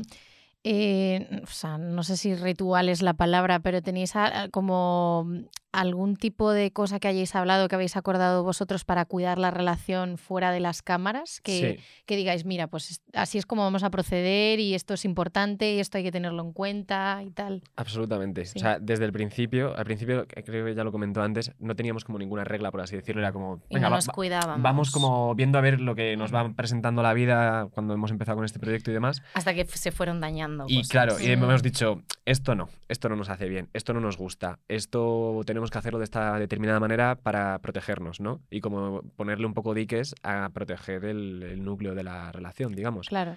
Entonces, claro, evidentemente exponer tu intimidad, exponer tu sexualidad, pues, es, eh, o sea, est- estamos muy expuestos a cosas que vienen de fuera, eh, de- de- desde todos los frentes. Claro. Entonces hay que poner, hay que poner mm, diques, sí. Mm. Entonces, por ejemplo, yo ahí sí que soy como muy el pesado, que siempre hace un poco hincapié en esto, en lo de, lo de buscar como esos espacios fuera de cámara, fuera de todo, fuera de estreses, fuera de ni nada, en los que sea como buscar el reconectar con nuestra sexualidad desde nosotros, que no tenga nada que ver con lo que hay fuera, que eso nunca nadie lo va a ver ni nunca se va a compartir y posiblemente los mejores polvazos que hemos echado pues no están grabados, porque no... Claro, y aquí entra el que yo quisiera siempre intentar normalizar la existencia de la cámara sin preocuparnos por ella, como el efecto reality. O sea, Claro. a mí me encantaría que pudiéramos olvidarnos de la cámara al 100%, pero esa cuca no puede. Es que eso es complicado, o sea, yo lo, yo lo, yo lo entiendo. Es, es- es complicado porque al final estás pendiente de, de muchas cosas, sobre todo si es vuestro trabajo, pues al final tienes en mente de esto se verá bien, le gustará a la gente, se me verá bien a mí. A ver, es un mundo muy agradecido, ¿eh? Gusta todo. Es verdad, es increíble. Es muy es difícil importante. hacer mal algo. Eso es importante. Sí, porque siempre puede haber alguien que le gusta Además más nos han otra, sorprendido o sea. bastante porque creíamos que, por ejemplo, Pornhub era un poco un público más mm, masculino. De eh, señoro. sí. Señoros, sí. Y creíamos que, por ejemplo, una mamada iba a funcionar mejor que un face sitting. Y en cambio, o Absolutamente al revés. sea, yo no creo que la chupe mal, pero los face sittings funcionan mucho mejor. o sea, Pero eso está muy bien para la autoestima. si no tienes autoestima, no hagas este trabajo porque te va a dañar solamente verte. Ya, es verdad. O sea, Es que estás muy expuesto y estás 500 expuesto literal, OnlyFans- en pelotas. O sea, estás desnudo ante el mundo. Ujú. Literal. En OnlyFans existen todos los tipos de perfiles, o sea, existen todos los tipos de tamaños de personas, de, de colores, de cantidad de Tipos de vello, cuerpo, de, de todo. colores, de flujos, existe todo. Algunas cosas a mí me resultan, en, en mi opinión, desagradables y funcionan muy bien. Mm. Y lo que tiene esa persona, que me encanta, es autoestima. Claro. Claro. Y con eso haces lo que tú quieras.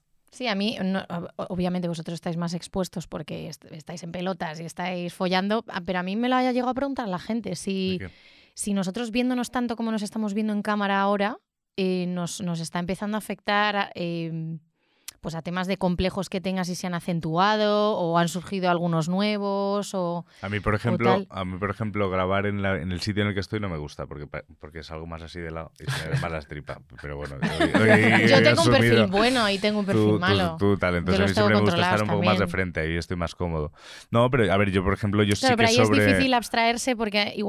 a andas pensando en esas cosas, que no digo que sea vuestro caso, A pero... mí me ha pasado personalmente que me- me- a mí me ha subido la autoestima el hecho de verme en cámara y, Ah. y ver que realmente, o sea, pues eso, los, los miedos, las... es que un espejo "Ay, es peor que una cámara, Sí. ¿eh?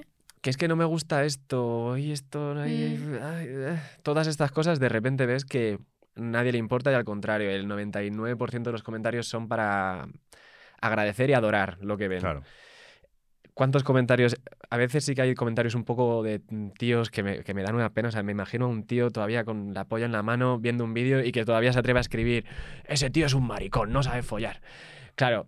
Eh, cuando yo veo eso, digo que he recibido cuatro mensajes así a lo largo de todo este tiempo. Sí, cuatro que de primeras digo, joder, muchísimos, O tres. de 20 que ya recibe maravillosos, de repente yo recibo uno así, es como...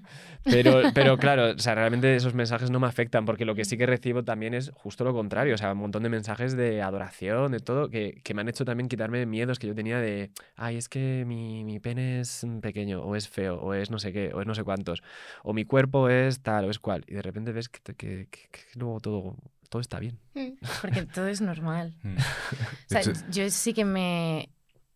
En mi yo anterior, mi yo adolescente, por ejemplo, no se atrevería a grabar los días en los que yo me siento hinchada, los días que yo me, me miro al Mm. espejo y digo, no, ahora me da igual todo. O sea, sé que todo está bien. Es, es que encima yo, él ha recibido pues, un 2%, un Ujú. 3%, no tengo ni idea, de comentarios así un poco... eh, de, Negativos. sí, de, de gente gilipollas. Pero yo no he recibido ni uno. O sea, lo único que me encontré una vez fue en Twitter una persona que decía que yo iba a ir al infierno por hacer un, un camwork. Y yo dije, bueno, pues, pues vale. Pero realmente no he recibido un comentario que, que acentúe alguna inseguridad mía. Y si de por sí yo intento no tener inseguridades físicas, pues es que ahora mete mucho menos. Claro. Entonces, a mí me da igual estar hinchada, o sea, ya... Y o que hay que normalizarlo, o sea, igual- también es una cosa de decir, es que tiene que ser. Hmm. O sea, a veces nos, da, nos genera inseguridad, joder, es que yo estoy hinchada y tal, pero luego también hay... primero viene el miedo, pero luego está como esa segunda parte de decir, no, pero es que, es que esto es normal, esto es así. Y le vamos, pasa a todo el pa'lante". mundo, claro. Claro. O sea, sí. O con lo de la regla, por ejemplo. Ese también es otro tema, que para nosotros es como muy natural eh, vivir con la regla, mm, tener sexo mm, durante los días de la regla. Y hemos hecho un par de vídeos eh, que han funcionado mejor o peor. Hay gente que le encanta, gente A que no. petición. Pero porque sí que recibimos un mensaje de una persona que, que supuestamente era un fan, seguidor y demás, pero que debe ser que el tema de la regla le parecía también como rozar el, pues, el El- infierno directamente. aberración. La aberración. Y nos escribió, pero ¿cómo habéis hecho un vídeo así? Estáis locos, sois unos asquerosos, os voy a bloquear. mía. Entonces nos quedamos a Joder, cuadros. ya ves. sí, sí. No y luego sé. está el fetichista, ¿no? Porque has, has dicho tú antes que hay gente que tiene eso como fetiche. Hombre, estos Sí, vídeos claro. están hechos a petición. Ostras, qué curioso. Es que tenemos que hacer un programa de fetiches, ¿eh? Sí. Buah, pues ahí Va tocando. tenemos una... es increíble. Sí, es sí. precioso. Es un mundo súper amplio eso. Yo cada vez que me pongo a leer más cosas, Sí, no, no. hay para todo hay para y de todo. todos los gustos. Y, O lo- sea, y- es y luego increíble. también y tiene mucho estigma también los fetiches, ¿no? Cuando Sí. alguien dice que es fetichista, la gente piensa es Dios, este tío, en cuanto le gusta el color verde, entonces Mm. cuando ve el campo está cachondo todo el ¿sabes? O sea, Mm. Hay mucho estigma dentro del fetiche también. Eh, Es que esto va a dar para otro episodio, si nos podemos ahora hablar Es que de no se habla fetiches. tanto de los fetiches en público. A, mí, a nosotros nos llega en el chat principalmente, pero no conoces a tanta gente que en una conversación te diga, pues a mí lo que me pone son... Y es una cosa rarísima. Ujú. Yo creo que no se habla, pero realmente es que no, no se podría estigmatizar de verdad. Si es todo maravilloso, si es gente disfrutando con cosas, o sea, ya está. Claro. Sí, Sí, es, sí, es sí, que sí. volvemos a lo de mis, a lo de antes, que mientras no estés haciendo daño a nadie y sea todo consensuado y, y placentero o no, a lo mejor te puede gustar que te hagan daño, pero mientras haya cos- es que el daño al consentimiento, placer. claro, pues todo bien, pero sí, es verdad, hay cosas bastante peculiares. Y también depende del día que tengas. El daño, cuanto más, mejor a veces. No, sí, sí, sí, es que es- es- sí, yo por ejemplo, yo, yo por ejemplo sí que la, la el- pienso en mis relaciones sexuales, yo nun- o sea, nunca me he sentido tampoco muy cómodo ejerciendo de daño, que tampoco Mm, que me lo hagan le pasa a tampoco, porque tengo un alguna- umbral del dolor bastante personas. delicado en ese sentido. Pero, pero hacerlo nunca me he sentido, no, o sea, nunca me he sentido cómodo en ese sentido, no sé, ta- tampoco a lo mejor, no, o sea, no he hecho no he hecho nada más que algún azote, ¿sabes? O sea, tampoco claro, me he pero es metido que no te en más tiene allá. por qué gustar. Claro, no, exacto. O sea, no tiene por qué gustarme, pero hay gente que le gusta mucho y es, pues ya está, pues. mm, Sí, son gustos Claro. y ya está. Y hay gente para todo y hay gente que encontrarás, la gente con la que disfrutar y gente con la que podrá tener una conversación maravillosa. Ya está. efectivamente, Y es también que es un, es un proceso de descubrimiento. Eh, Sí. Yo creo que tu sexualidad no está definida, está con- en constante evolución. El- cada persona a veces te aporta diferentes puntos de vista o diferentes experiencias con respecto a tu propia sexualidad. Sexualidad, cosas que desconocías. Mm. Yo ahora ya hablando de, a título personal y de la experiencia que tenemos desde que llevamos, ¿cuánto? Dos años dedicándonos a esto.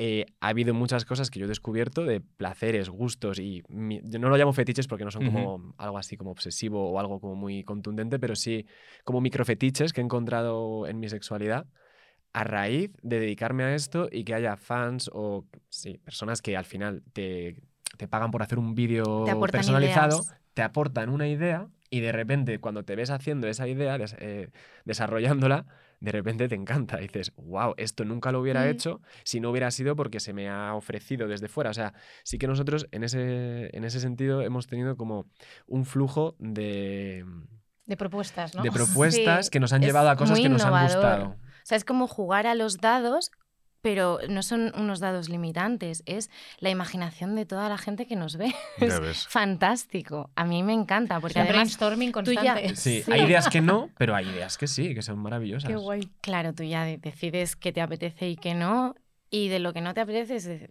porque no te gusta, porque crees que Mm. no te gusta, porque ya está ahí la cosa de a lo mejor una vez no me gustó, pero a lo mejor mañana ya me Mm. gusta. A lo O mejor contigo prejuicios que sí, o a lo tengas. mejor O con incluso otra algo persona que he no. leído o sea, sobre el papel, dices, esto no, esto no va conmigo, esto me lo... Bueno, sin más. Y de repente cuando te metes en escena, estás ahí diciendo, uff, esto me está encantando, ¿sabes? Mm. Y no me lo esperaba. Hombre, y luego el- terminamos y digo, tía, que me ha encantado. Que yo no sabía que esto me iba a encantar.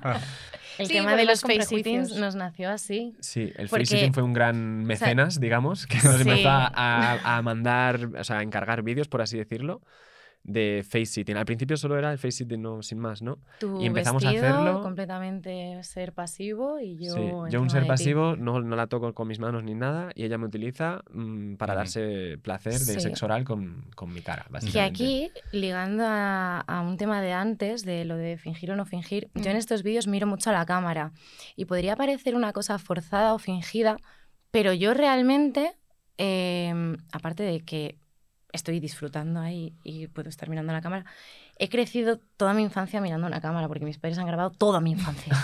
o sea, tengo gigas y gigas y gigas y gigas de solamente la cámara puesta en el salón, la cámara puesta en la cocina, la cámara puesta en sitios y de yo estar delante de la cámara, que además me encanta verlo porque es Ujú. que es un show auténtico. Entonces, creo que me encuentro muy cómoda con la cámara. Para mí no es una cosa que... O sea, otra cosa diferente es que yo tuviera que hablarle a la cámara de un tema que no conozco. Claro. Pero que en la universidad lo pasé regular a veces. Pero eso, o sea, es, es algo que me encanta, me encantó. Y yo en mi vida podría haber hecho un face sitting, pero de un rato como preliminar. Mm. Pero aquí era la relación sexual entera. O sea, de principio a fin, de estar tu media hora, tus 40 minutos, tus 20 minutos, depende de lo que tú quieras. Ujú. Y. Yo con agujetas en la lengua y la mandíbula. a, mí, a mí me encanta, ¿vale? No, pero sí, al final, fíjate, ligando. Y a ti también. ¿Verdad? A ti también, Cuca. A mí sí, a mí me gusta. Bueno, esos vídeos deben ser un poco de DOM, así que si no le gusta. No, pero. Pero eh, es guay, sí. Probar cosas siempre está bien. Es que yo creo que incluso cuando hablábamos del deseo y de cuando, sobre todo, yo creo que más que el, o sea, el deseo en una pareja ya que lleva tiempo, que eh, muchas veces se cae en, en una rutina, en Sí, una tal. es fácil. Aquí Yo- no hay, no hay rutina. Claro, es que el punto es que intentar evitar que haya rutina y vosotros hacéis una cosa, eh, además para cuidaros uno, a- el uno al otro, que es comunicaros mucho. O al menos por lo que nos estáis contando. O sea, tenéis esa parte de comunicación de, hostias, esto está bien, esto está tal, tal, no sé cuántos. Es y que eso- es obligatorio. es que no, podemos hacer este trabajo si no hablamos Claro. Claro. Eh, vosotros ahora mismo estáis siendo un ejemplo de algo que llevamos hablando en estos veintipico capítulos de NEPE, que es que para que algo surja bien o algo esté bien, es importante comunicarse, tanto en el sexo como en las relaciones, como en la vida en general. Y aquí se está demostrando que vosotras, si no os comunicáis, eh, tendríais un problema eh, como pareja y probablemente como creadores de contenido. Y eso es algo que también tenemos que No, aprender y aún nosotros. así la comunicación es una cosa que hay que trabajar constantemente y nunca Mm. se hace del todo bien. Claro. Es sí, sí, que no estamos ex- exentos de nada. ¿eh? No, no. Pero creo que nadie. que, claro, no, claro, claro, que somos claro. una pareja normal y corriente, que encontramos mil mm, diferencias, mil conflictos que, que hay que tratar y que, y que no, muchas veces no es fácil, ¿sabes? Muchas veces Ujú. podemos tener perspectivas diferentes de, de cualquier circunstancia, De ya sea por el trabajo, ya sea Sí, por sí, vida personal. Y evidentemente o sea, la comunicación es... Sí, que quizá vuestro trabajo os lo pone más fácil que a otras personas porque Nos exige más, más que claro, nos lo pone más fácil. Claro, tenéis que hablar más las cosas porque al final pues es- estáis follando también cuando trabajáis, entonces tenéis que ver qué es lo que hacemos, qué es lo que no hacemos, esto me siento cómodo o no, tal. Eso os lo pone más fácil, pero al final es que es eso, es que la comunicación en una pareja, se dedica al porno o no, es fundamental. Sí, hay personas que nos llegan con la idea de es que a mí me gustaría practicar esto, pero no sé cómo, o sea, mi pareja a lo mejor no le gusta. Claro, y, y nos viene mucha gente con problemas de no saber cómo explicarle lo que le gusta a uno a su pareja. Y miedo, miedo por, por cómo puede reaccionar la otra persona. Este, Mm. por ejemplo, en un vídeo que hicimos para una compañía de juguetes, eh, había una pregunta que era, ¿cómo creéis que sería una buena manera de una persona decirle a tu pareja o a su pareja o lo que sea? em, que quiere introducir otras prácticas o que quiere introducir juguetes Claro, o en este caso un juguete. en plan, porque- ¿de qué manera se lo puede abordar de una manera eh, fácil o sutil o que no le, que no le haga sentir mm, presionado o algo así? Y yo, la idea que se me vino a la mente instantánea fue, pues mira, tú vas paseando por una calle, te encuentras un sex shop y dices, anda, qué interesante, ¿no? Eh, ¿a, ti esto, ¿A ti esto te gusta? y ya está. Y una vez que te dices sí o no, ya sabes, eso para las personas que tienen una relación como muy nueva, Sí. que, no, que no se conocen tanto. Y si no, tía, comunicación asertiva. O sea, a mí me gusta esto, no sé qué es lo que te gusta a Mm. ti, pero me gustaría compartir, saber qué idea tienes tú al respecto de usar este juguete o de hacer esta práctica. O lo Claro, que sea, pero encontrar juzgar, la sin- situación de traer este tema. Claro, eso lo puedes Esto- colar esto es una forma muy natural y muy pues de entrar y decir, bueno, y a ti esto y entrar, pues ya, pues, Mm. hay cosas de BDSM, hay cosas de para el anal, hay Mm, cosas Eso es para verdad, todo. Está muy bien Es como, la estrategia. ¿y a ti esto te gustaría? Claro, te vas, dando, una te vas dando un que- paseo y en el paseo pues dices, ¿y esto qué opinas? ¿Lo has probado? ¿No? Es ¿Esto casi, qué tal? es casi como lo, es broma, pero si, si quieres no es broma, ¿no? O sea, es como, como jugar un Sí. poco O mira, al- la amiga sí, soy sí. yo. Es como el meme Sí, ese sí, de sí. tengo una amiga Tengo que una amiga, se ha comprado amiga no soy sé yo. qué. Claro, al final tenemos ese punto de, de pudor, De vergüenza, uno mismo sí. y de vergüenza, que también viene dado de inseguridades. O sea, que, que eso nos bloquea a la hora de hacer O cosas. de miedo a que te juzguen porque te Sí, gusta de miedo a que te esto, juzguen. ¿sabes? De hecho, o sea, ya lo hemos contado mil veces, no sé si además os lo conté a vosotros por email, que la idea de este podcast surgió por, por, por- por- porque yo una vez compré un, un masturbador por Globo y me dio y los 15 minutos que, tar- que tardaba el rider en venir a casa me da- me moría de vergüenza, en plan de Dios, este señor ahora que me va a ver, que pidió pizza, papel higiénico y, y- y- Y un y huevo. y un tenga de esos, no sé. ¡Qué maravilla! Y, y- y- y me quedé así, luego lógicamente el señor me dijo, buenas noches, buenas noches, fue un intercambio como cualquier día. Y, y dije, hostias, tío, pero ¿cómo, cómo, cómo no me ha podido dar tanta vergüenza esto? He comprado una cosa que además es legal, o sea, que no he comprado cocaína, ¿sabes? O sea, he comprado, he comprado un juguete, Es que a lo básicamente. mejor hay gente que le da menos vergüenza comprar cocaína. Sí, sí, sí, total, totalmente, Seguro. totalmente. Entonces, claro, bueno. me quedé así, dije, y, y ya, bueno, es que esto lo he contado mil veces, a lo mejor lo, si no, el que lo escuche por primera vez y que lo sepa ya. Eh, era más por, era, era claro, luego lo pensaba en el Satisfyer, el boom del Satisfyer y que se, ya se- por fin se, se habla de la sexualidad femenina en cuanto al autoplacer como algo pues, súper normal y sano. Y en cambio los hombres, ah, de pajas hemos hablado toda la vida, pero de juguetes sexuales para hombres hemos hablado poquísimo. Mm. Y a mí cuando me han regalado mis compis de la uni algo así es como, ¡ey, pajero, eh, no sé Mm. qué tal! Sí, nunca es un gesto como de empoderación. Efectivamente, de es como tal. Masculina o algo similar a eso. No, es como una cosa todavía medio. Claro, Se no- trata. Ya, la verdad es que yo a mi madre y a mi hermana les regalé el Satisfyer, pero a mi padre nunca le regalé. Nada, claro. Claro, claro, claro. Es que es- es- eso lo Mm. piensas. A mí, por ejemplo, las- eh, los reyes pasados, la mujer de mi padre me regaló un masturbador, un succionador de clítoris. Pero a mí no se me ocurriría comprarle a mi padre un huevo de estos de silicona. Pues a lo mejor tu padre lo agradecería Claro. porque molan un montón. Pues lo voy a. Oye, es Oye, no venga, No la ve- lanzamos aquí Es una es propuesta. un melón, es un melón. Estas navidades- Una propuesta para todos los oyentes que regalen juguetes se sexuales a otros hombres y que luego nos cuenten la experiencia, ¿no? Yo Sí, creo que podría ser Eso algo sería guay. una propuesta muy guay. Papá, tienes medio año para pensártelo. Un beso. No, que pensártelo, se Un regala y ya está, ¿sabes? para tu De papá. hecho, es que ¿Te yo los imaginas? comentarios de amigos míos, Claro. porque eh, además yo cuando probé mucho. el juguete sé que era era, eh, era era era como un molde de silicona con cosas dentro y luego una carcasa de plástico Sí. y encima tenía como un taponcito que entonces eh, metía la succión de lo que podría ser una mamada, básicamente. Yo, para mí eso era tecnología punta. Decía, hostia, ¿y cómo he podido vivir yo sin esto? O sea, ahora me voy a hacer yo cosas y me va a decir, Dios, qué pobre, qué pobre ha sido, ¿no? O sea, una cosa así. Y se lo comenté a mis amigos, en plan de, oye, tíos, he hecho esto y es la hostia. O sea, tenéis que probar esto porque es que es increíble. Y, y los comentarios, sí, hombre, va a pagar yo 19 euros para hacerme una paja, tú estás tonto. O sea, ese- era ese punto de, de falta incluso de, de querer experimentar con uno mismo. Ya imagínate dentro Madre de mía, la yo pareja. con mis ¿sabes? primeros sueldos me re- empecé a dejármelos en tiendas eróticas. En plan, Sí. madre mía. O sea, cuanto más ganaba, mejor compraba. Y era como, ahora me lo puedo permitir. Yo tengo, o sea, yo tengo, yo honestamente, cada vez que a lo mejor me he tenido una temporada que no me apetecía tener citas o no me apetecía follar con gente y tal, yo la cantidad de pasta que me he dejado yo en, en webs, Bueno, no voy a decir tú- una en concreto, pero la tengo en mente, había- eh, me tengo todo ¿no? el puto catálogo. Tú habías eh, eh, aplazado pagos, ¿no? O sea, Yo he pagado, he pagado juguetes sexuales con. Klarna. o sea, a plazos Sí, sí. directamente. Es En plan que cada esto, tres meses me mandan la cuota. Madre sí, mía. sí. Cada tres meses. Eso y una mopa. Hubo un pedido bastante curioso, la verdad, que dije, mira, la vida de la treintañera, que es comprarte Claro. juguetes sexuales y una mopa y pagarlas a plazos. Cuando estabas hablando ahora de, tu experiencia comprando estos juguetes, comentándolo con tus amigos y como, como no sintiéndote muy bien recibido por sus mm, Sí. opiniones al respecto y tal, me ha recordado mucho precisamente cuando yo he- a lo largo de mi vida también he sacado un poco eh, y he puesto sobre la mesa en grupos con amigos, hombres, heterosexuales, el tema de el jugar con tu culo, ¿sabes? De eh, buscar Buah, el eso lo hemos placer hablado anal. aquí también. ¡Vamos! ¡Vamos!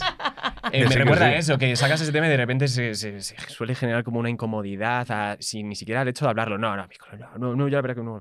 De repente hay como una cosa incómoda y tal. Y yo creo que es- hay que ir abriendo también esos melones y, y- y, sea, normalizando cosas. Claro, esos culos. Hay que ir abriendo, esos culos. esfínteres, sí, para, para normalizar muchas cosas. Por ejemplo, eso, hablar de un juguete, poder hablar con tus amigos de que te has comprado un juguete sexual, pero no un huevito de esos masturbadores, Sí, sí, sino sí. un plug anal vibrador que te encanta mm, usarlo, y ya está. Sí. Es como, ¿Y qué más po- cosas ¿cómo puede hay? haber tanta tanta lim- o sea, como tanta cerramiento, tanto cerramiento Sí, mental a- en cuanto Sí, al placer. eso del culo, Al sí, placer. como- pero O sea, yo, yo- placer, yo decir claro. que, por ejemplo, o sea, yo es, sí que he probado cosas, no, no he llegado a utilizar juguetes. O sea, en ese sentido sí que aún tengo el punto de, a ver, esto tal. Pero sí que no he tenido problemas de incluso de yo probar cosas yo con mi- conmigo mismo. E incluso se lo he contado a mis amigos y mis amigos, pero, ay, Y te eh, vacilan. el dedito, Sí. me- eh, tal, tal, no sé qué. Diciendo, joder, tío, os estáis perdiendo algo que mola mucho, ¿sabes? O sea, Claro. que, que aparte es que es una zona súper erógena, básicamente, para nosotros. Y Y demás cosas, nosotras. y para vosotras también. Mm, claro, claro. O sea, para todos. Sí. En general. Además En que general. culo, culo tenemos todos. Culo, ¿no? culo Claro, tenemos claro. todos, efectivamente. Y luego, no sé, es que hay muchas cosas de juguetes así. Y yo me acuerdo de... mm, Es que estoy mezclando ya temas, eh, así como, como tal. Que hablabais de un poco de las inseguridades. El, el que tú en un vídeo decías, ay, pues a ver si me vas a ver esto. Tú pensas, uy, a ver cómo va a tener lo otro.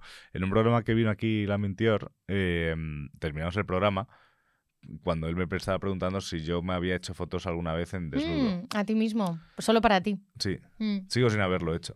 ¿No Pero- lo has hecho no, todavía? No, no, no. Guau. Pero, o sea, pero me, o sea, me- él me aconsejaba, tío, ponte en el espejo, Claro. hazte fotos con el espejo, que no se las mandes a nadie, Mm. da igual, pero porque es que te vas a... Digo que es un ejercicio, es un ejercicio para de mejorar tu confianza, de tal. autoestima. Mm. Pues no lo he hecho, fíjate. Pues ya Pues tienes algo que hacer esta Hacer tarde. deberes. Hacer, eh, ala. un momento. Hice, hice lo mismo con la, hice exactamente lo mismo con la mía. No, pero es, pero es verdad. Sí, sí. O sea, al final. Yo hay veces que mirándome al espejo me pongo cachonda a mí misma. Yo es- en mi vida me he masturbado casi siempre delante de un espejo. O sea, Mm. más que delante de una pantalla. Y yo creo que las chicas somos más propensas a intentar hacer esas cosas o a sentirnos más cómodas con eso, pero yo creo que a vosotros os cuesta un poco. A ver, yo es que Os personalmente... sentís más raros. O sea, yo personalmente con mi cuerpo no me siento incómodo, en gran parte, o sea, en general, o sea, no me siento incómodo, yo, o sea, no tengo problemas en, en mostrarme desnudo, pero sí que a lo mejor el, a la hora de decidir hacerme fotos, a lo mejor a una parte a, a- a- una- o, sea, no, o sea, no sabría hacerme una foto a la polla. Bueno, sí sabría, es tan sencillo como hacer así, ¿no?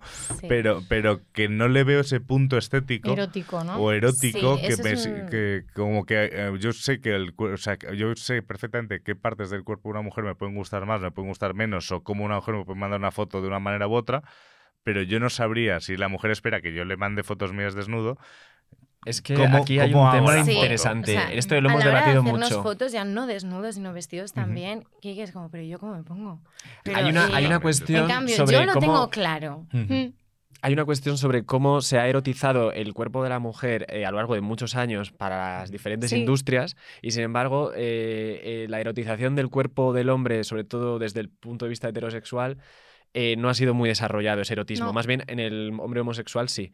Una estética, digamos. Y entonces yo creo que yo me topo mucho contra, contra ese camino que está inexplorado. Cualquier cosa que yo haga que intente ser erotizable desde mi estética, la encuentro medio rara. Sí, ¿sabes? estás La- incómodo. O la encuentro Mm. o feminizada, o sea, es como un erotismo feminizado, es un erotismo eh, homosexualizado de alguna manera, pero no hay como una vía como de Mm. hombre heterosexual que haya erotizado como el cuerpo de alguna manera. Mm. No sé si me estoy explicando. Sí, sí, perfectamente. Pero como a la hora de hacer una foto, ella tiene muy claro cómo posicionarse encima de la cama y con un este así sexy y tal.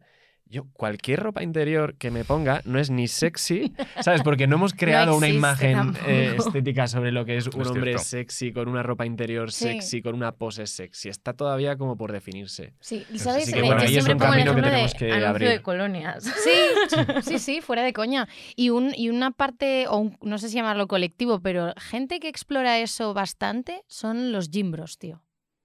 La gente que se dedica a las pesas, a la alterofilia, al culturismo Claro, y pero, tal. pero- Pero claro, pero es que está muy ligado a eso. exploran un poquito más. Pero y una parte más, más cotidiana del Claro, es que- hombre. es que, yo voy a ese punto. O sea, un Claro, pero busca la a manera lo de mejor yo estoy imitando una postura de una chica que a lo mejor era profesional, ¿sabes? Sí. Claro, pero ese camino está abierto a las, a las mentes. Es decir, es las verdad. mentes ya están, eh, Mm. han aprendido que hay como unas, una estética, mientras que creo que la del hombre está todavía como por desarrollarse. Sí, queda como un poco de la vergüencita, idea. quizás en, en, en- en general. Que, en que la haces, sociedad. una, haces una foto y parece. o sea, y, y la mayoría de mujeres no, no, les, no les resulta sexy, les resulta ridículo. Sí, es verdad. Y bueno, que a lo Mm. mejor esto están haciendo y yo, por ejemplo, lo mío ya está totalmente interiorizado. Mm. O sea, Claro. yo ya no lo tengo ni que pensar. En cambio, a lo Mm. mejor los gimbros están comenzando a hacerse sus fotillos así de me siento sexy y es una cosa que todavía no está tan integrada. Mm. No, pero yo creo que, por ejemplo, el- un gym bro normalmente lo que tiene es músculo y lo que hace esas fotos es esas posturas para demostrar que tiene ese músculo. O sea, hace la foto levantando. Pero eso es lo que hacemos nosotras cuando posamos. ya, pero. Plan, pero la perspectiva en la que se nos ve así, Pero- sí, como o sea, más estilizadas. Claro, pero yo, por ejemplo, si yo me hiciese la típica foto en el espejo, levantando para enseñar esos abdominales que tengo, pero dentro. ¿Sabes? O sea, eh, claro, no es, o sea, no es lo mismo, ¿sabes? O, sea, o, o- o yo me hago una ¿Ves? foto. Genera risa. Es que Genera risa, es que claro. no, no genera No, no, pero a mí, no, sensualidad. pero a mí me ha gustado lo de los tengo dentro. Claro, Sí, los sí. tengo- están ahí, es- es- eso está en todos los cuerpos, están dentro. Otra cosa es que no se marquen, pues eso voy a cada uno. Pero, el, eh, o sea, incluso, joder, si tú ves una. Si tú imagínate una escena de peli de cine convencional, eh, de Jack Black eh, desnudo, siempre va a ser una escena cómica. O sea, Jack Black nunca va a hacer una escena de un desnudo serio, siempre va a Mm. ser cómico. Sí, no va a ser sexy. O, o no, va a estar pensada para que sea atractiva. En o cambio, eh, no, sé, no sé, cualquier actor, Brad Pitt, siempre puede hacer comedia si quiere con el desnudo, porque tiene esa posibilidad, pero la mayoría de escenas de Brad Pitt desnudo sí que van a tener ese punto más de ese culto al cuerpo. Pero es que aquí entra de nuevo eh, los gustos de las personas son Mm. completamente variados y habrá personas a las que Brad Pitt no les resulte una persona follable y eh, cualquier otra persona con otro físico sí. Entonces, al igual que hay mujeres con, eh, pues, mm, gordas que son mm, diosas de OnlyFans y, y saben explotarse, yo creo que es únicamente autoestima y ganas. Sí, sí, sí. O sea, de nuevo que no. es saber que tú Yo tienes tu nicho, tú tienes tu Que nicho. sí, que tienes tu nicho, y pero tú lo que subes estamos- una que foto que tú te sientes ridículo y hay mujeres que dicen, madre mía, me lo como. Y tú te sigues sintiendo ridículo. Yo ya he aprendido a no sentirme ridícula, aunque yo, si me abstraigo un poco, un poco y yo me veo, yo digo, bueno, un poquito ridícula sí que es. Pero que luego, pues como tiene buena aceptación, pues es como, pues ya está, si en realidad es, ya está, no pasa nada. Entonces tú te puedes ver ridículo, pero no se te ve ridículo. Pero me refiero a la intención. La inten- o sea, lo que hablaba de, de Joe Black eh, saliendo en una película, eh, la intención de ser sexy, por mucho que lo quieras hacer, no se está percibiendo desde fuera como sexy, se, per- se percibe como comedia, o sea, se Mm. percibe como. Sí, pero como ese es el rol y la circunstancia en la que tú te muestras. Esa persona está haciendo ese tipo de eh, escena y está viéndolo este tipo de público o lo que sea. Pero si tú estás mandándole un nude a una persona. Que está mm, sintiéndose mínimamente atraída por ti, Claro, eso es otro tú ya caso. puedes Claro. eh, dejarte llevar y sentir que aunque tú tengas la inseguridad de que lo que estás mostrando mm, puede ser no gustable para alguna parte de, de la sociedad, a ver, va a haber otra parte que sí. Claro, sí. Porque es que es otra cosa que he aprendido. A todo el mundo tiene su nicho. A todo el mundo tiene alguien a quien le va a gustar. Todo el mundo. Sí, Sí. eso es cierto. No, Aunque sea sí. por estadística, pero sí, tal cual. La cosa es, hay gente que es verdad que no se siente cómoda con el tema de los nudes o de mandar No, fotos, o sea, pero yo, o sea, o sea, en ese sentido, pero, pero yo no me no es para todo cómodo. el mundo eso. A ver, yo siempre he tenido un miedo a la exposición. En ese sentido, siempre un miedo. Yo, yo he sido bastante. eh, en cuanto a lo que es mi intimidad, eh, siempre he Claro. tenido mucho cuidado con la privacidad. Además, soy un poco friki de la ciberseguridad. Entonces, como, hostias, tal. eh, los móviles estos, a saber qué pasan. Ahí también hay un poco paranoia mía. Pero eh, luego también está la parte de. eh, de, de esa foto, que, pero también tienes ahí tú la razón. O sea, si esa, si esa persona se siente atraída por mí y estamos intercambiando ese tipo de mensajes y me pide una foto, Le va a gustar. es porque quiere ver Claro. esa foto, Claro. ¿sabes? O sea, tal cual. Otra cosa es que yo, mm, a lo mejor es de formación profesional de comunicación Tú. visual, que no veo la parte Pero artística. tú eres de capaz eso. de ponerte cachondo a ti mismo, observándote a ti mismo. O sea, o sea, no lo he hecho nunca. Pues Pero no eso me es lo que te decía Lamin Claro. cuando te, cuando te dijo, pues tienes que hacer eso, en plan para que explores eh, Bueno, esa parte... O incluso pues masturbarte delante de un Mm. espejo. Pues espejo. yo me compraría un espejo, porque no solo para ti, sino para cualquier tipo de relación sexual, tener otro punto de vista enciende mucho. Sí, eso sí, Nosotros en la furgo tenemos el techo puesto de. espejo entero. Sí. Claro, ahí ya siempre, siempre te La mítica. Es- además es muy buena perspectiva. La cenital. claro. Está bien. Sí, Pues, ah, recomiendo pues- también. Pues iré a Ikea. Wallapop. No, Te salen un montón sí, sí, sí. de, de tareas, ¿eh? Sí, no, no, Después de cada no. capítulo. Después de cada capítulo, al final, joder, beso, macho, Berta. Un beso, mamá. Es verdad, siempre mando un beso a mi madre. De hecho, mi madre me decía, casi que me lo mandas el otro día, ¿eh? Yo, no, no, no. Y, no, y hubo bastante gente que nos echó la bronca. O no te lo has terminado de escuchar sin vergüenza el episodio porque fue justo al final. Sí. Y pillé a unos cuantos. Ahí, sí, sí. Ah, Pues ahí está mi madre. Me también. parecía un buen momento este para Luego mi madre no, se- no escucha todo, ¿eh? lo ve todo por Reels, también te digo.